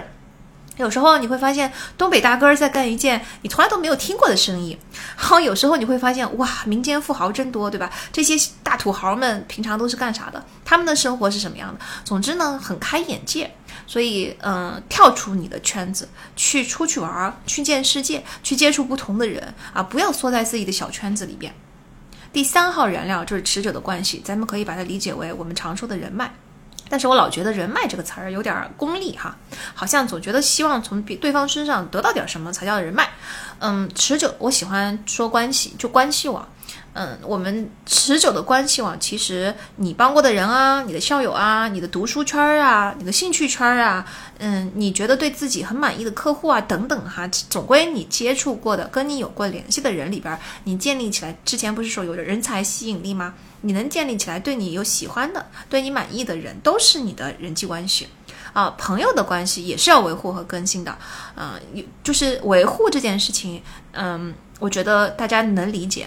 但是更新这件事情可能很容易被大家忽略。什么叫更新呢？人每过一段阶段，每个人的成长速度是不一样的，每个人的这个脚步是不一样的。并不是说你一定要把那些落后的人落在后面，这个这么想就很功利了。但是你要知道，他的每个人要更新的东西，并不是他的薪酬和社会地位这些，我们并不是在说这些东西。我们说的更新是他的心灵地图。他在个人成长，他在对于这个世界打开的程度是逐渐在关闭，他是停在原地了，还是在嗯不断的 变化？这个我觉得是有区别的。当有有些人吧，嗯，这个没有什么对和错。当有些人慢慢慢慢在这个路上的时候，你就会觉得，呃，我们已经不能够再继续同行了。这个时候你要更新你的朋友圈。尤其是当你的眼界打开了，当你的价值观更清晰的时候，你会发现原来的朋友圈里面有一些人，那价值观已经慢慢的不能再跟你相符了。这个时候就要勇敢的去更新你的朋友圈。我接触过很多咨询的人，其实很多烦恼来自于朋友，就觉得这个朋友跟我很多年，但是最近他的一些举动我真的是很不能理解，或者是我他就是已经我越来越困扰于这段友谊。可是我们已经是我们是发小，我们从小到大这么多年的情谊。没有办法，这这不是一个，或者说我的圈子就是认识了这么一群人，我天天就跟他们玩，但我其实很不喜欢他们，但我又没有认识别的人，这些都没有办法，就说明你真的不再是一个圈子的人了。你可以跟他们维持一种嗯淡淡的友谊，对吧？关心他。生活里面发现什么？但是你不需要天天跟他们 hang out 啊。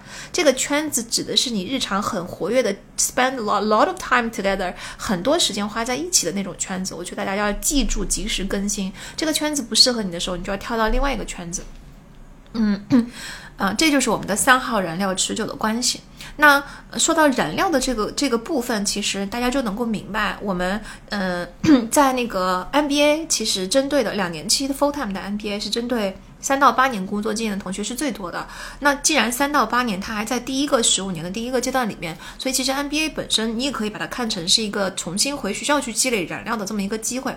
很多人很困惑，经常问我为什么要去读 MBA？MBA 能够给我带来的价值是什么？然后最常见的一个就是就把它量化啊，我现在的工资是多少？MBA 毕业毕业后的工资是多少？MBA 两年的学费是多少？两年之间能够损失的这个工资是多少？所有的都是一算就觉得哦，MBA 的啊这个投资性价比是多？少？如果我现在的工资已经挣的跟 MBA 毕业以后的工资一样多了，我是不是就不用去读了？我觉得读它的意义不大。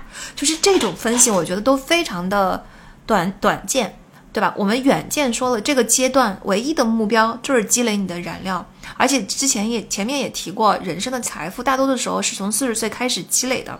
所以你现在前十五年，你去计较那前十五年里面有两年的工资损失，真的有什么意义呢？你要做的是在四十岁的时候开始积累最大的个人财富阶段的时候，你要把这个东西给做好。如果你前期真的，你去问，大家可以去问一些愿意坦诚跟大家聊的中年人，三十几岁、四十几岁的人，你们真的去问他们这个问题的时候，你们去去问，你觉得前前面的十五，你职业生涯的前十五年，你很后悔没有及时积累的东西是什么？你有没有后悔过？你没有去尝试哪些东西？你有没有后悔过当时哪一条路你没有走？你哪一件事情没有做？如果你们经常去跟他们做这种聊天的话，你们就会发现，其实啊，你们没有积累这个东西才是他们最大的遗憾，因为积累期就是这些时间啊，就是时间过去了，它不会再来。机会过去，窗口过去了，他也不会再来。就像 MBA 申请一样，在三到八年之间，如果你不申请的话，三八年之后的申请会一年比一年难，因为你已经 over qualify，你已经错过了那个积累的窗口。现在你的申请根本不是为了 MBA 毕业之后的那份工作，而是为要要考量的是。在我的职业生涯的前十五年里面，我多一个，我去拿出两年来去读这个 MBA，对我的积累是更拔高了，还是没有区别？如果没有区别，我就不去念；如果我有区别，拔得很高，它对于我的人脉，对于我的视野，对于我嗯看这么多的案例，进行这么多的培训，进行各种各样的软技能的提升，请注意，一号燃料是可迁移技能，二号燃料是有意义的经验，这两点 MBA 都是可以提供的。它是一个在两年之内非常 intense 的。嗯，给你大幅提升燃料的这么一个加油站、补给站，你错过了这个补给站，你再在四十多岁的时候再想去念这个两年 MBA 是很难很难的了。四十岁的时候当然有针对四十岁的时候的项目，但是不一定就像两年期的 MBA 就有这么多的资源塞在里面，能够一次性两年期给你补足。你们用换一个思路，这十五年里面，如果你错过了这个补给站，你再也没有，就这十五年中已经没有别的机会再回去补给了。那你接下来还得职业生涯一共有四十五年，你这十五年的补给得供后面三十年用。你说你这十五年是不是得好好补给？这才是大家真正去考虑读 MBA 也好，读 Master 也好，要去学校里面去回炉也好，或者说咱不考虑读书，我们刚刚 MBA 只是一个例子。我们在平常的积累的时候，你会想，我现在去看这些书，对吧？呃，我不是为了明天用的，我是为了等我第二个十五年的时候用的。因为我需要这么多的时间看这么多的书，才能够梳理出一个知识体系，才能够变成这个领域的专家。如果等到我第二个十五年，我再来重新看这本书的时候，其他的人早就已经走在前面了，机会已经对我关上了。一旦这个机会对我关上，我的积累就会越来越慢，我就会被永远被人家甩在后面，对吧？大家要有积累燃料的紧迫感。一号燃料可迁移技能，二号燃料有意义的经验。对吧？嗯，三号燃料是你的人际关系，这些都要积累。然后在这些燃料中，请记住，你的学习也是你的燃料积累。前面十五年不要去在乎这个收入，真的大家都太短视了。这十就算四十岁之前的收入，并不是你人生最高光的收入，这些没有意义。啊，不要这么小家子气。你去这个时候，前面十五年反而是一个投资的机会。你要把这些钱拿出去请人家吃饭，嗯，跟人家沟通，去玩，去探索。当然不要破产的地步哈，做好你的理财。嗯，去去去，尽量的积累东西。然后积累完了以后，你真的想要积累你的个人财富，应该发力发在从第二个十五年开始的后面的那三十年。好，这就是呃我们的这个整个第一个阶段的两个重点探索和燃料。呃，到了第二个阶段呢，就是锚定你的甜蜜区，去聚焦你的长板了。因为嗯，我们前面的重点既然是探索跟积累，第二个重第二个阶段的重点其实就是要制造差异。嗯，在过去这么多的积累上，你要不断的问自己三个问题：我擅长什么？我爱好什么？这个世界需要什么？我觉得这三个问题非常的好用。就是第一，我擅长什么；第二，我爱好什么；第三，这个世界需要什么。在过去十五年间，如果你都没有对这三个问题有答案的话，那这十五年的积累真的就，对吧？嗯，对于很多职业初期的小朋友，没有答案很正常。很多人就很苦恼，总觉得好像我现在就得对这三个东西有答案，这是不现实的。这就是为什么说很多职业初期的人对这个阶段、对头十五年的期望是很不现实的。十五年都是你的探索期，在这个过程中，你要不断、不断、不断的去探索这三个问题的答案。到了后面第二个十五年，才真正到把这三个东西给结合起来，你擅长的、你喜欢的和你需要的，就像。我本人刚才举的例子，从投行到现在做的这份工作，甚至投行之前的 MBA 期间的，对吧？MBA 中间也给了你很多很多探索不同行业的机会，各种各样的职业 club，各种各样的学长学姐和老师和职业中心的帮助，这些都是你的探索的机会。有很多东西你要去尝试才知道，你尝试完了之后，你就会越来。有时候你可能尝试了，你也不知道你会喜欢什么，但是你起码在尝试一个之后，你就会知道你不喜欢什么。相对于投行，我知道我喜欢什么，但我更清楚我不喜欢什么。所以接下来的一个选择，你可能就会避开这些你不喜欢的东西，那可能它会产生新的你不喜欢的东西，你再去用排除法，你总有一天你会慢慢慢慢的找到我真正的 passion 在哪里，你擅长什么，你喜欢什么，和这个世界需要什么三个点的结合就是你的甜蜜区，往往 passion 就是在这个甜蜜区发生的，啊这个 passion 要持续下去，就必须第一你要感兴趣，第二你必须要擅长，因为你要是不擅长的话，天天受打击，在这个行业，你的 passion 也不能持久。然后，如果最后你要世界要是不需要这个东西的话，它就不现实，它落不了地，那你也不能持久。Passion 就是这三个问题的合体，我觉得，所以它是非常非常好的这个问题。这三个问题，一旦你知道了这个三个问题的答案，接下来我们就要走上精通之路，制造你的差异，建造你的护城河。精通的秘方就是意愿和时间。练习在开始的阶段从来都算不上是有趣的啊！为了撑过这些时刻，你就不得不爱上这个东西，所以你必须嗯要为做到这件事情激动万分。但激动万分可能有点夸张，但你必须要培养对这个东西真正的兴趣才行。嗯，然后你也要学会从其他领域开发，因为前面十五年在自己领域的积累可能已经到了很高的地步了。嗯嗯，这这所有的东西加在一起，从其他领域的借鉴，这个时候。我们又要说了，之前所积累的人脉，包括你说去读 MBA 的这个拓宽的这个人脉，在这里才是真正起作用的，就是信息网。你经常能够从校友做的事情里边，从他们的这些沟通里边看，得到很多很多源源不断的启发，这才是真正的积累，这才是真正的第三号燃料。精通的秘方就是你投入意愿和时间，从其他的领域借鉴，从自在自己的领域投入，慢慢的把这个护城河给做出来。然后，当然我们就说了，精通一样东西要一万小时嘛，但是一万小时只是一个大的粗的概念，并不是每件东西都需要一万小时。但是呢，它就是一个积累的过程。啊，在这里作者也给了初任管理者，因为在职业的第二个十五年，其实你已经到了一个中层管理，开始进入中层管理的这个位置了。初任的这些中层管理者的六条建议是，啊，我觉得很有趣，也可以跟大家分享一下。它里边的第一条建议就很有趣，说你的仪容、态度和举止正在受到高度关注和广泛效仿。嗯，我我自己呢，本人是一个。不太在乎外表的人，真的，本人是一个，嗯，就是除非工作需要，就是我可以做的很专业，给你打扮打扮。但是我自己本身对这件事情毫无感觉，哎，你让我要做我就做，你不让我做我就偷懒，嗯。但是都当了老板之后，你就会发现，就当然我们公司。相相对来说是一个非常 casual 的、很很放松的、很灵活的，嗯，那个环境。但在在投行，你确确实实会感觉得到，随着你的位置慢慢的升高，你的穿着打扮起越开始越来越重要。不光光是我们通常认为的 dress to impress，第一印象要搞好的关系，是你整天的这个你的态度。就是以前哈，比如说呃，萌新们、小朋友们总有一种概念是说。别的东西没有那么重要，没有人真的真的注意到我身上的那么多的细节，他们更关注的是我交付出去的东西好不好。这个很正常，但是当你开始慢慢管走上管理者的位置的时候，你就会发现你身上的所有的东西都是被放大的。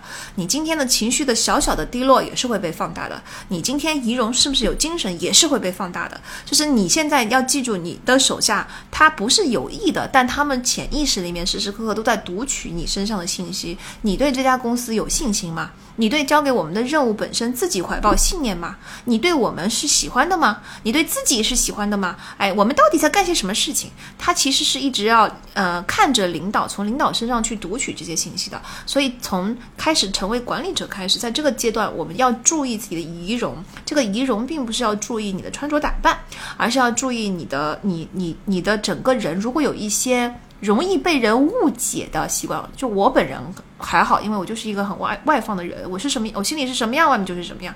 但是有些人嘛，他可能就会给人一些比较容易误解的习惯，比如说他其实内心深处很为团队骄傲，但他脸上就不显，这个时候你的团队就读不出来了。比如说，他如果说，嗯，整整总是很严肃，他自己毫无察觉，他觉得自己是个性格很轻松的人。但是如果他的表情不管理好的话，那团队就是战战兢兢了，对吧？但当然，我觉得初初初为管理者，总会接受接经过这个阶段，会发现，好，原来我的态度，我的精神气儿是会影响整个团队的。第二个呢是，嗯，他说，一旦你确定了某个愿景，就应该简单表达，并且重复、重复再重复。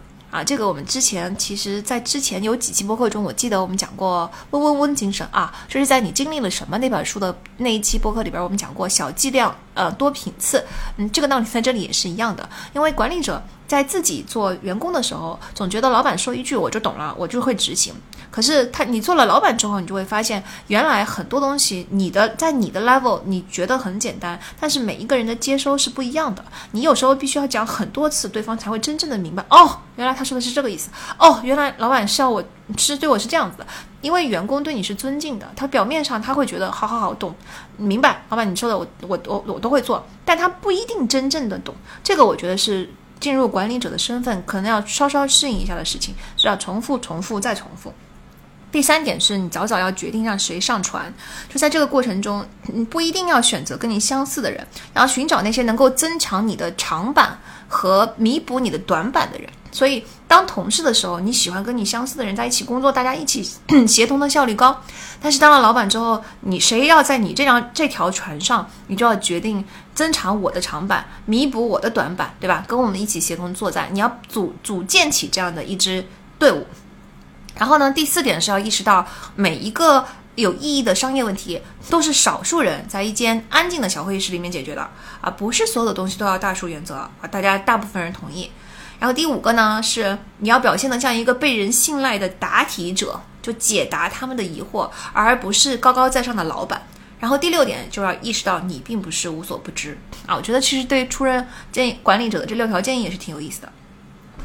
好，我们讲完了第二个阶段，我们就终于来到了第三个阶段。这个我们说的比较简单点吧，嗯，因为到了第三个阶段，其实完全取决于前两个阶段的效果怎么样。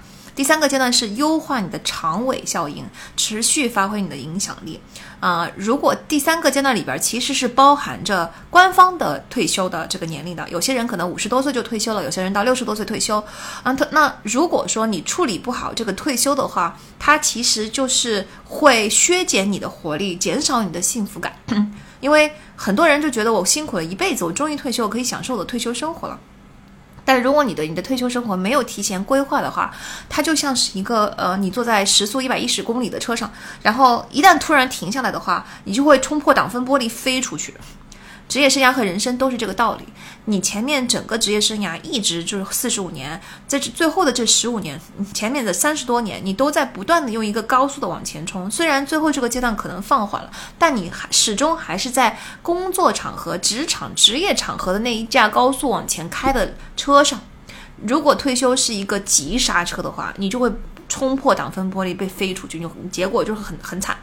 所以我们要提前规划这整个最后的十五年呢。其实大家可以经常憧憬一下，它不一定是嗯十五年都在工作，而是你要怎么慢慢的把最后的这个工作的时间融入到你的退休生活中去，做一些公益活动，做一些回馈后辈，对吧？帮扶后辈，做一些那个教书育人的工作。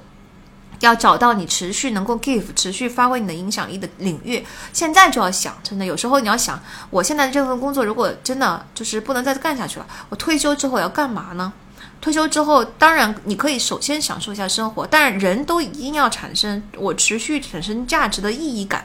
所以，如果你现在不规划好的话，退休之后你没有返岗的机会，你没有在这个社会上再发光发热的机会，那种滋味其实是不好受的。我相信不用我多说，很多人也都明白。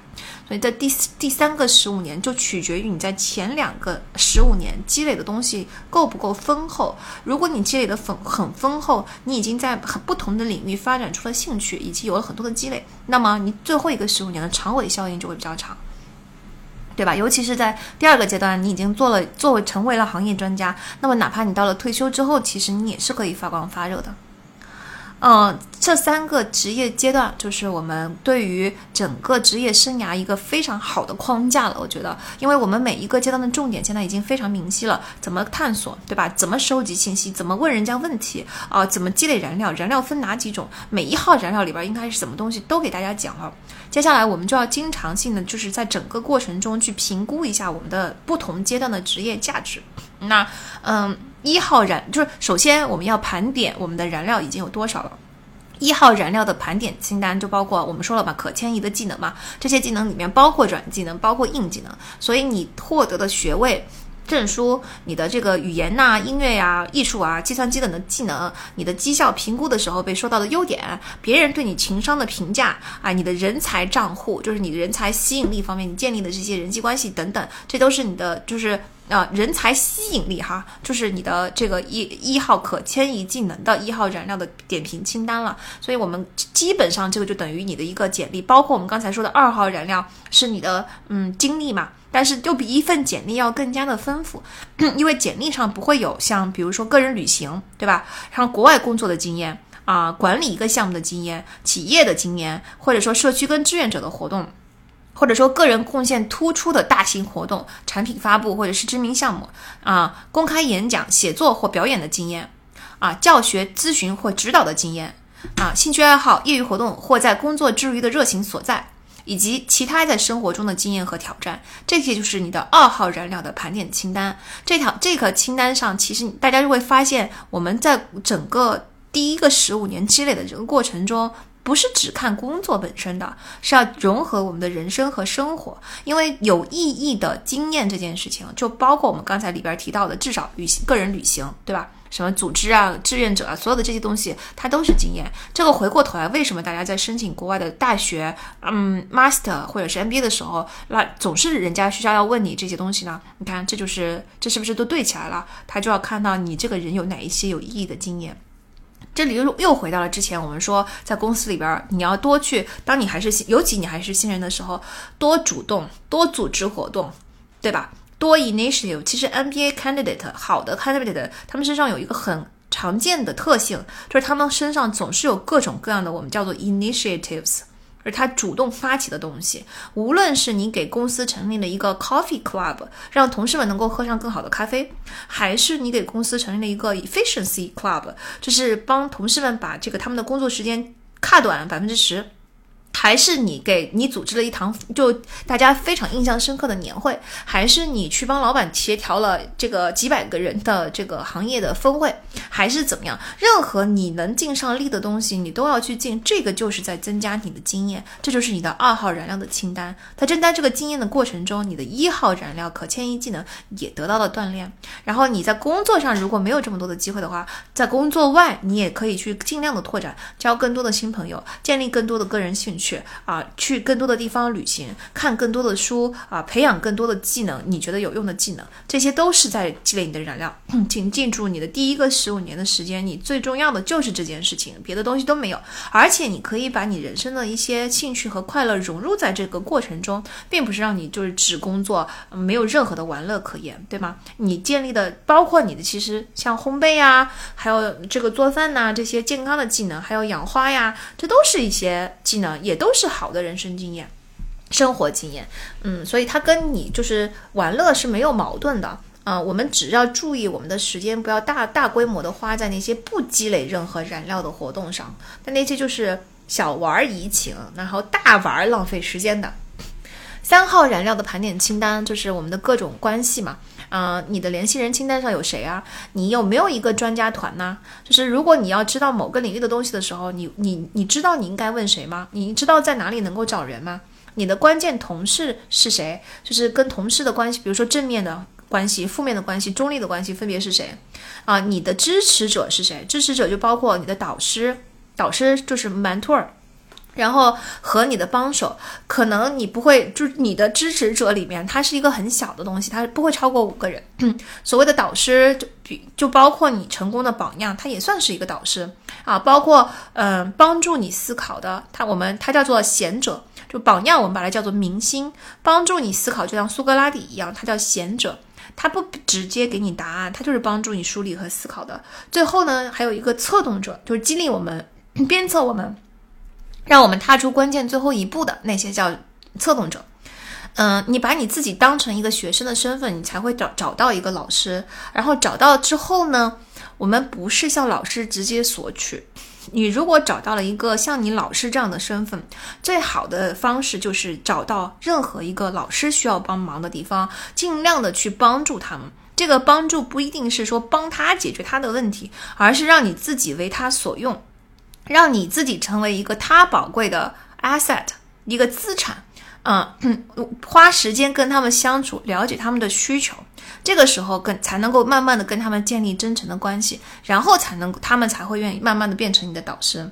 当然，你们也可以自己去成为别人的导师，对吧？嗯，成为你跟导师之间呢，也不能只有这种求索关系，因为你要建立一个真诚的关系，你就不能只是一方给一方接收。那你能给导师什么东西呢？嗯，他能给你帮助，但指导，但你能给他的是回馈，就是呃反馈，是一个链路。他必须要看到他在你身上投的这些时间跟精力有效果，对吗？所以你要定期的去跟他分享你的这个成功和失败，去保持联系啊。很多人的迷思就是我不敢麻烦导师，我这几种小事儿就不值得跟导师讲。我没有问题的时候，我就不应该不应该去找他，这是错误的。当你只有问题的时候来找我的时候，我会觉得我就被你利用了，我跟你之间根本就没有真诚的关系。啊，当你在经经常性的会给我更新你的情况的时候，我对你越了解，我对你就越关心，我对你越关心，我在你身上的感情投入越多，我就越愿意帮你，对吧？大家一定要明白这个道理。最后呢，是有一个嗯四大黄金问题，我们可以做一张表格。然后刚才我们不是盘盘点了三种燃料的清单吗？三种燃料的清单加上四大黄金问题，就是供供我们去评估我们现在已经积累到什么程度的。评估完了之后，在我们的弱项上，我们就要接下来就要多花时间了，对吧？四大黄金问题就是：第一，我是否正在学习和成长？然后第二，我是否正在对某些人、现在的公司乃至整个社会拥有一定的影响力？第三，我体验到乐趣了吗？第四，我是否得到了适当的奖励，并创造了经济价值啊？我觉得这四个问题都非常重要。小总结一下，第一个问题意思是说我有没有在积累；第二个问题说的是我有没有产生影响力；第三个问题是那我喜不喜欢干这件事情，我都得有没有得到乐趣；第四个问题是我有没有得到相应的奖励。这个奖励其实包括经济奖励，对吧？包括薪酬奖励。如果你一直在付出，但没有任何的这个得到，没有东西支撑你的话，你也长远不了。嗯，然后当然也包括就是精所谓的精神奖励，已经在第三个问题里边了，就是我得到乐趣了嘛。啊，这四个问题一一回答，每个问题十分制，你去打分儿，嗯，分阶段的定期的给自己打个分儿啊。第一个问题，我现在正在学习嘛，十分儿，你觉得你的学习现在正在学习的这个状态是打几分儿？如果我现在每天还有很大的学习，我经常你看啊，我看很多书，对吧？我一年我一年看。几十本书，我还要做输出，我还要做整理，我还要跟各种人聊。我的工作又是不断的学习的工作，所以我觉得我的学习方面我可以打个七八分儿至少。那么第二项，呃，你现在我是否在产生一些影响力？好，那你就一样哈，我们不详细举例了，但是十分制，请大家自己想，呃，你的影响力有几分？第三，我在中间得到了多少的乐趣？如果我觉得我很喜欢这件事情，那我可能会打九分、十分。第四，你觉得你的薪酬、你现在的报酬、你的奖赏、你的经济嗯价值是不是有多高？就相对于前面那些你的付出之嗯的上面有多高？你打个几分？好。如果说在行业里边跟我匹配的啊，我的差，我觉得我跟我的嗯 peers 相比，好像比他们高一点，那肯定是高于平均分的，对吧？如果是比他们更低一点，我现在不太满意，但是那我就肯定是低于平均分的。打完这个分儿之后，我们就要给刚才这四个问题去分配不同的权重，然后你的分数乘以这个权重加总起来就是你的总分儿。嗯，假设说我们刚才四个问题。啊，如果就是每个问题都打五分儿，然后呢，把四个问题都四等分，就是二十五占百分之二十五，二十五，二十五，二十五的话，那你五乘以二十五加在一起就会变成五百分，因为因为它就是呃总分就是一千分嘛，就是满分十分，每个问题都是十分，加上百分之百，一百乘以十不就是一千吗？满分是一千分，所以呢。呃，你但是你要给不同的问题分配不同的权重。那如果说你的分数是七百分或以上，那么就说明你做的还不错啊。如果说你的分数是低于五百分，那就非常有问题，因为连一半都没到，是吧？嗯，在权重方面呢，人生的每一个不同的阶段，其实你权重也应该自己进行自行的调整。比如说。职业的初期，我们说了，你的学习是最最最重要的啊。那么我们学习的权重就可以加百分之六十，这个是一个最重大的问题。剩下的三个问题，你自己去分配不同的权重。那在职业的中期呢？啊，奖励可能权重是最大的，因为如果到这个时候你还没有得到相应的经济回报的话，那对于你后面的长期持续是一个很大的问题。那如果到了职业的晚期，我们说了，我们要发挥长尾效应，增加我们的影响力。这个时候，你的影响、你的收入已经不再是最大问题了。现在我要的是影响力，我能不能去影响更多的人？这个时候，你的影响力的权重就可以改它，把它至少给它改成百分之五十。总之，根据每一个阶段不同，你应该把这个阶段的这个权重。放开啊！除了这四个问题之外，如果你自己有一些问题，你觉得很重要。啊，比如说我是否在，就是第一个问题，我是否正在学习和成长？你觉得还不够详细，你要把它剥成两个问题。第一，我有没有在探索？第二，我有没有在积累？也 OK 的是吧？至少呢，就反正就按这四个问题为模板，大家可以去进行一个权重分配，进行一个评分，看看自己是在七百分以上，还是在五百分以下，还是处在什么位置？然后哪个哪个问题哪个部分出了问题？这是我们的四大黄金问题。这四大黄金问题，经常问一问就能够评估自己的位置，然后知道下一步应该怎么选。包括你看，我们一开始的时候说的那个选 A 工作还是 B 工作的那个选择，我们也可以用这四个问题啊。我现在处在人生的哪一个阶段？我这四个问题分数一算，我发现我的学习权重现在占百分之六十，但是我现在的学习的打评分却只有六分。这个时候我就觉得有问题了，是吧？我为了拔高我的总分，我现在要选一个更利于我学习、学习曲线更陡、机会更大的这个东西，我宁可为了它去牺牲我的薪酬、牺牲这个平平台的名声、牺牲就是一些一些稳定性，我也。也要去把这个学习的分数给拔上来，这样就很好选择了嘛。那既然我们已经评估了我们现在在职业上的位置，我们也知道每个阶段的重点，啊，我们接下来就要在上面花时间。我们要把这个时间变成一个量化的东西，我们才知道我有没有朝着这个目标去迈进。我接下来我下一次评估分数的时候，我会不会拔高？所以呢，嗯，可以去做一个一百小时的测试，就是你可以记录每周我们大约大约有一百小时是清醒的，你要记录这一百小时都花在了哪里。然后这一百小，我们就是经常说在投行工作一百小时，意思就是说醒着的时候都在工 工作，啊，你可以把这一百小时分成几大类，比如说工作、嗯，家庭、健康、教学、社区等等，对吧？嗯，那每个不同的，你你可以从这个比例里边去看一下自己这一段时间的这些东西是均不均衡的。作者举的例子是他自己在三十岁的时候，他的工作占了百分之六十，嗯，他的家庭占了百分之二十。然后呢，休闲占百分之五，啊，社区 community 占百分之五个，社区服务就就志愿者等等会帮助邻居或这些东西。那健身占了百分之五，啊，教学占了百分之五，他的教学就是一些演讲。三十岁的时候去做了一些演讲和工作培训，那这个是一个相对来说比较健康的，啊，到了他五十岁的时候，他的工作已经从六十降到了百分之四十五。他的家庭从百分之二十降到了百分之十五，这个也很正常，因为五十多岁的时候孩子已经离巢去去去上大学了，所以在家庭里面花的时间就少了。那他的休闲还是百分之五，嗯，健身也是百分之五，但是社区就从原来的三十岁的百分之五变成了百分之十。然后他的教学从三十岁的百分之五变成了百分之二十，所以你看，五十岁已经进入到了第三个职业阶段的时候，他的重心就已经转移到了扩大自己的影响力，就是要影响更多的人，所以他的教学、演讲、分享、写书就会占很大很大的比重了，这就是一个比较健康的比重。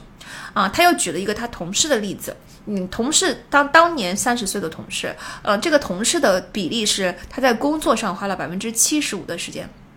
他在家庭上花了百分之十五，然后呢，休闲百分之五，健身百分之五，然后就没有了，就是没有这个没有教教学，他的休闲也很少，然后家庭也比作者少百分之五。总之呢，工作比作者的百分之六十是多了百分之十五的。这样的分布呢，就缺乏多样性啊，它是一种能量耗尽型的时间分配。那这个作者的同事在四十多岁的时候，就因为健康问题倒下了，将近两年多的时间都没有办法恢复工作啊。因为你要重新激发被耗尽的能量和斗志，以及恢复活力，是需要去改变你生活习惯和节奏的啊。这个东西是需要时间，而且养好身体需要时间。所以个人兴趣是真的很重要，它是激发工作活力的。因此我们在做自己的一百小。小时分布表的时候，其实真的要看看你有没有花更多的时间在太多的时间在工作上，或者说我不得不花这么多的时间在工作上，那我能不能把工作的一部分内容变成学习？你要不但要呃比例合理，请注意作者说的多样性也很合理，就是你要通过多样性，大脑是通过转换来进行休息的。你看，我现在的工作有一个好处是，虽然我的工作时间可以很长，但是我的工作内容很多样，我可以从一项任务换到另外一项任务，每一项任务的性质可能不一样。我读书是不一样的，我跟学员聊天的时候是不一样的，我写文章的时候是不一样的，我录视频的时候又是不一样的，对吧？然后我看每一本书，我看的呃领域也是不一样的。这种多重的转换其实是好的。当然，嗯，就生活方面，其实可能我的工作的占比还是太高了，所以我们才需要实时的去审视，在人生的不同的。阶段你的占比到底是多少？越年轻的时候，你可能占比稍稍高一点，经过几年的时间是 OK。但是如果你长期都是这个比例下去的话，你可能长期是要出问题的。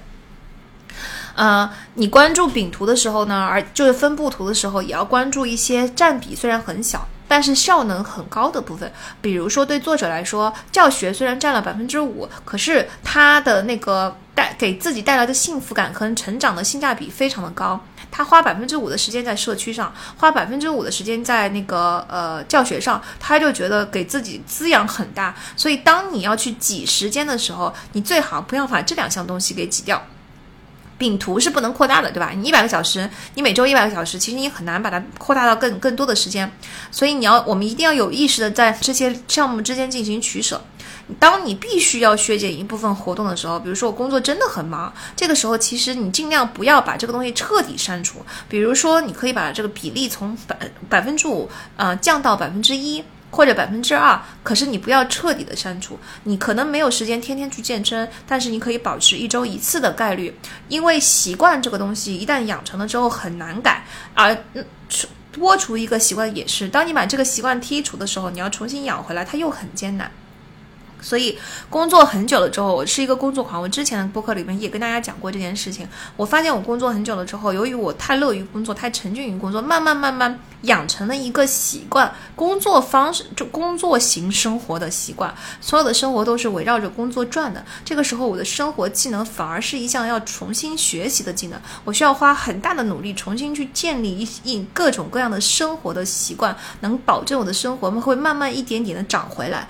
嗯，这个是我的一一个教训。嗯，那希望跟大家分享之后，大家在做这个饼图的时候，经常要知道它的多样性，带来一些滋养高效的东西是不能删的，但也不代表不能删的意思不是不代表你要花很多的时间在上面，你可以把它匀一点时间出来。如果画画能够带给你很高的这个嗯舒缓心情的效果，跳舞啊这些就兴个人兴趣，不代表说你要花很多的时间去，而是说我们合理的去安排一下，看它是怎么进行一个分配跟穿插。嗯，关最后关于碎片时间呢，也是这样。就碎片时间这个东西呢，虽然听播客当然是一个很好的方式，可是碎片时间如果你把它塞得太满，那跟我们刚才所说的缺乏多样性以及是一个高耗能型的模式就是一样的了。在碎片时间中，我们最好不要去把它塞得太满，做那些大脑高强度并且没有转换的事情。比如说，我做了一个项目，需要两三个小时，结束的时候中间有五分钟的碎片时间，那我说我趁这五分钟去回一个邮件，回完之后我开始做下一个项目。那是因为中间这个回邮件也是一个高耗能的，跟前面那个项目差不多的一个工作的项目，所以就等于这个碎片时间插进来根本没有任何转换的效果。那不如把这个五分钟拿出来，跑到屋外去走一圈，慢慢的伸个懒腰。啊，公公办公室旁边的小花园，稍微坐一坐，发一发呆也是 OK 的。这个转换反而比你用这五分钟去回一个邮件要来的好得多。以上呢，就是我们对于《远见》这本书大体的内容的分享。我觉得很重要的关键。的观念是三个人生的职业的阶段，以及每一个阶段的重点是什么，以及这里面提我刚才给大家提供了很多的清单和工具去评测自己在什么位置啊，看看自己积累了什么燃料，看看现在这个目前的重点是什么，以及我们要去记录我们的时间每这个每一周的一百个小时都花在哪里了。嗯，那最后最后简单的说一下，如果现在我们没有达到这种理想的状态怎么办呢？如果我已经错过了那个积累的窗口怎么办呢？如果我现在已经不再是一个萌新了，我现在是。是一个已经工作了一段时间的人了，我终于今天才听了这个播客，才明白这个道理，可怎么办呢？如果我现在就已经碰到职场危机了，可怎么办呢？嗯，就你还是要先清晰的认识问题，覆水难收。过去的事情要认识到已经是沉没成本了，我们不要去想太多，就要从远见的这个三个模式里边去想。职业生涯虽然每个阶段十五年，但它这个界限我觉得不是特别的明晰。我们也可以把第一个积累期放成二十年，厚积薄发嘛。所以，我先不要给自己太大的压力，嗯，不要紧张。十五年里面已经包括了很多 buffer time，就是就缓冲时间。如果你前面的五年都浪费掉了，没有关系。从现在开始，你要有耐心，以及要有接受现实的勇气啊！你要有耐心的意思是，你就算认识到了问题，问题也不会当下马上解决。但是如果从现在开始往前踏出第一步，你慢慢的积累，如果你的精力都、注意力都放在解决问题上，而不是放在焦虑上，那么过一段时间你再回头看看，你就会发现已经跟之前的自己差得很远了。关注当下啊，move forward 才是碰到逆境的时候最重要的。嗯，总之，职业要有远见是非常非常重要的。我的职业生涯这么多年，在这个过程中见到了太多太多，从同辈开始，一直到小辈，到小朋友。太多太多人咨询过我关于职业的问题，嗯，包括网上的粉丝，对吧？读者群的读者等等等等，我包括我们自己的学员。那在这这这有很多人，我观察了很多年，跟我联系了，保持联系了很多年，你就会发现，如果是有远见的，或者甚至都不需要那么长的远见，只要你大方向上是在寻求自身成长的，不断的在以我有没有在成长，我的 learning curve 有没有在加陡啊，我有没有在探索我自己想要去的东西，只要。你往这个大方向上去走的那些人，往后总体来说都发展的不错。哪怕你会发现中间经历了一些很痛苦的挣扎期，但是只要在这些挣扎期里边都扛过来了，把这些挣扎当成一个经验，当成一个锻炼的机会，那么后面的发展真的都很顺。但凡是那些一上来就跟我说我就是要走这条职业道路，然后很硬的，就是像已经一样铁桶一样围死的。嗯，然后用数据数据化分析啊，投资回报比这些数据数字分析来看待职业的，根本就不考虑别的东西。嗯，看薪酬、看看机会、看 NBA 前后的这个工资涨幅的对比等等的。虽然你嗯。跟他们说了半天，他如果说理解不到别的东西的话，那通常到后面就会路，你会发现真的路是越走越窄的，这才是一个很大的问题。嗯，你会发现那些探索型的路都是都是越走越宽的，那些一开始的时候就思想思想很硬的路都是越越走越窄。而且如果你的重心是放在性价比，放在这些奖，就是在职业的第一个阶段就在追求奖赏。那么往后你也是一样，因为你不会把注意力一直持续的放在积累上。在这本书的贯穿始终，虽然不是这本书的主要内容，但其实作者也好，包括我读这本书时候感受也好，其实我一直感觉到有一个有一个东西是很重要的，就是积积累是需要时间的。当你的关注力不在这个上面的时候，当你没有主动的往上去一点点、一步步的积累的时候，慢慢慢慢随着时间过去，高下立见，效果就出来了。那些探索的，慢慢慢慢，无论中间经历了多少，大家撑住，总会好的。那些不探索的、不积累的、没有这个概念的，老是盯着初期的奖赏的，慢慢慢慢，真的路都走窄了，而且到走到窄的那个阶段已经来不及了，因为前期那么多的、多么多年的积累。你没有积累出一些肚子里面没有货，然后你就会发现，你越往上，你的职业道路越窄，你越到中年，其实危机越重，而不是在中年的时候开第二波花，啊，就是希望大家能够呃，从中从这些案例中得到一些参考。那我们今天的书就一起读到这里啦。我们先欢迎大家一起到我的微博来一起跟我讨论，我的微博就是携手的携隐藏的隐写影。也欢迎大家在本期文案中找到加我们读者群的方法。那我们下期再见，拜拜。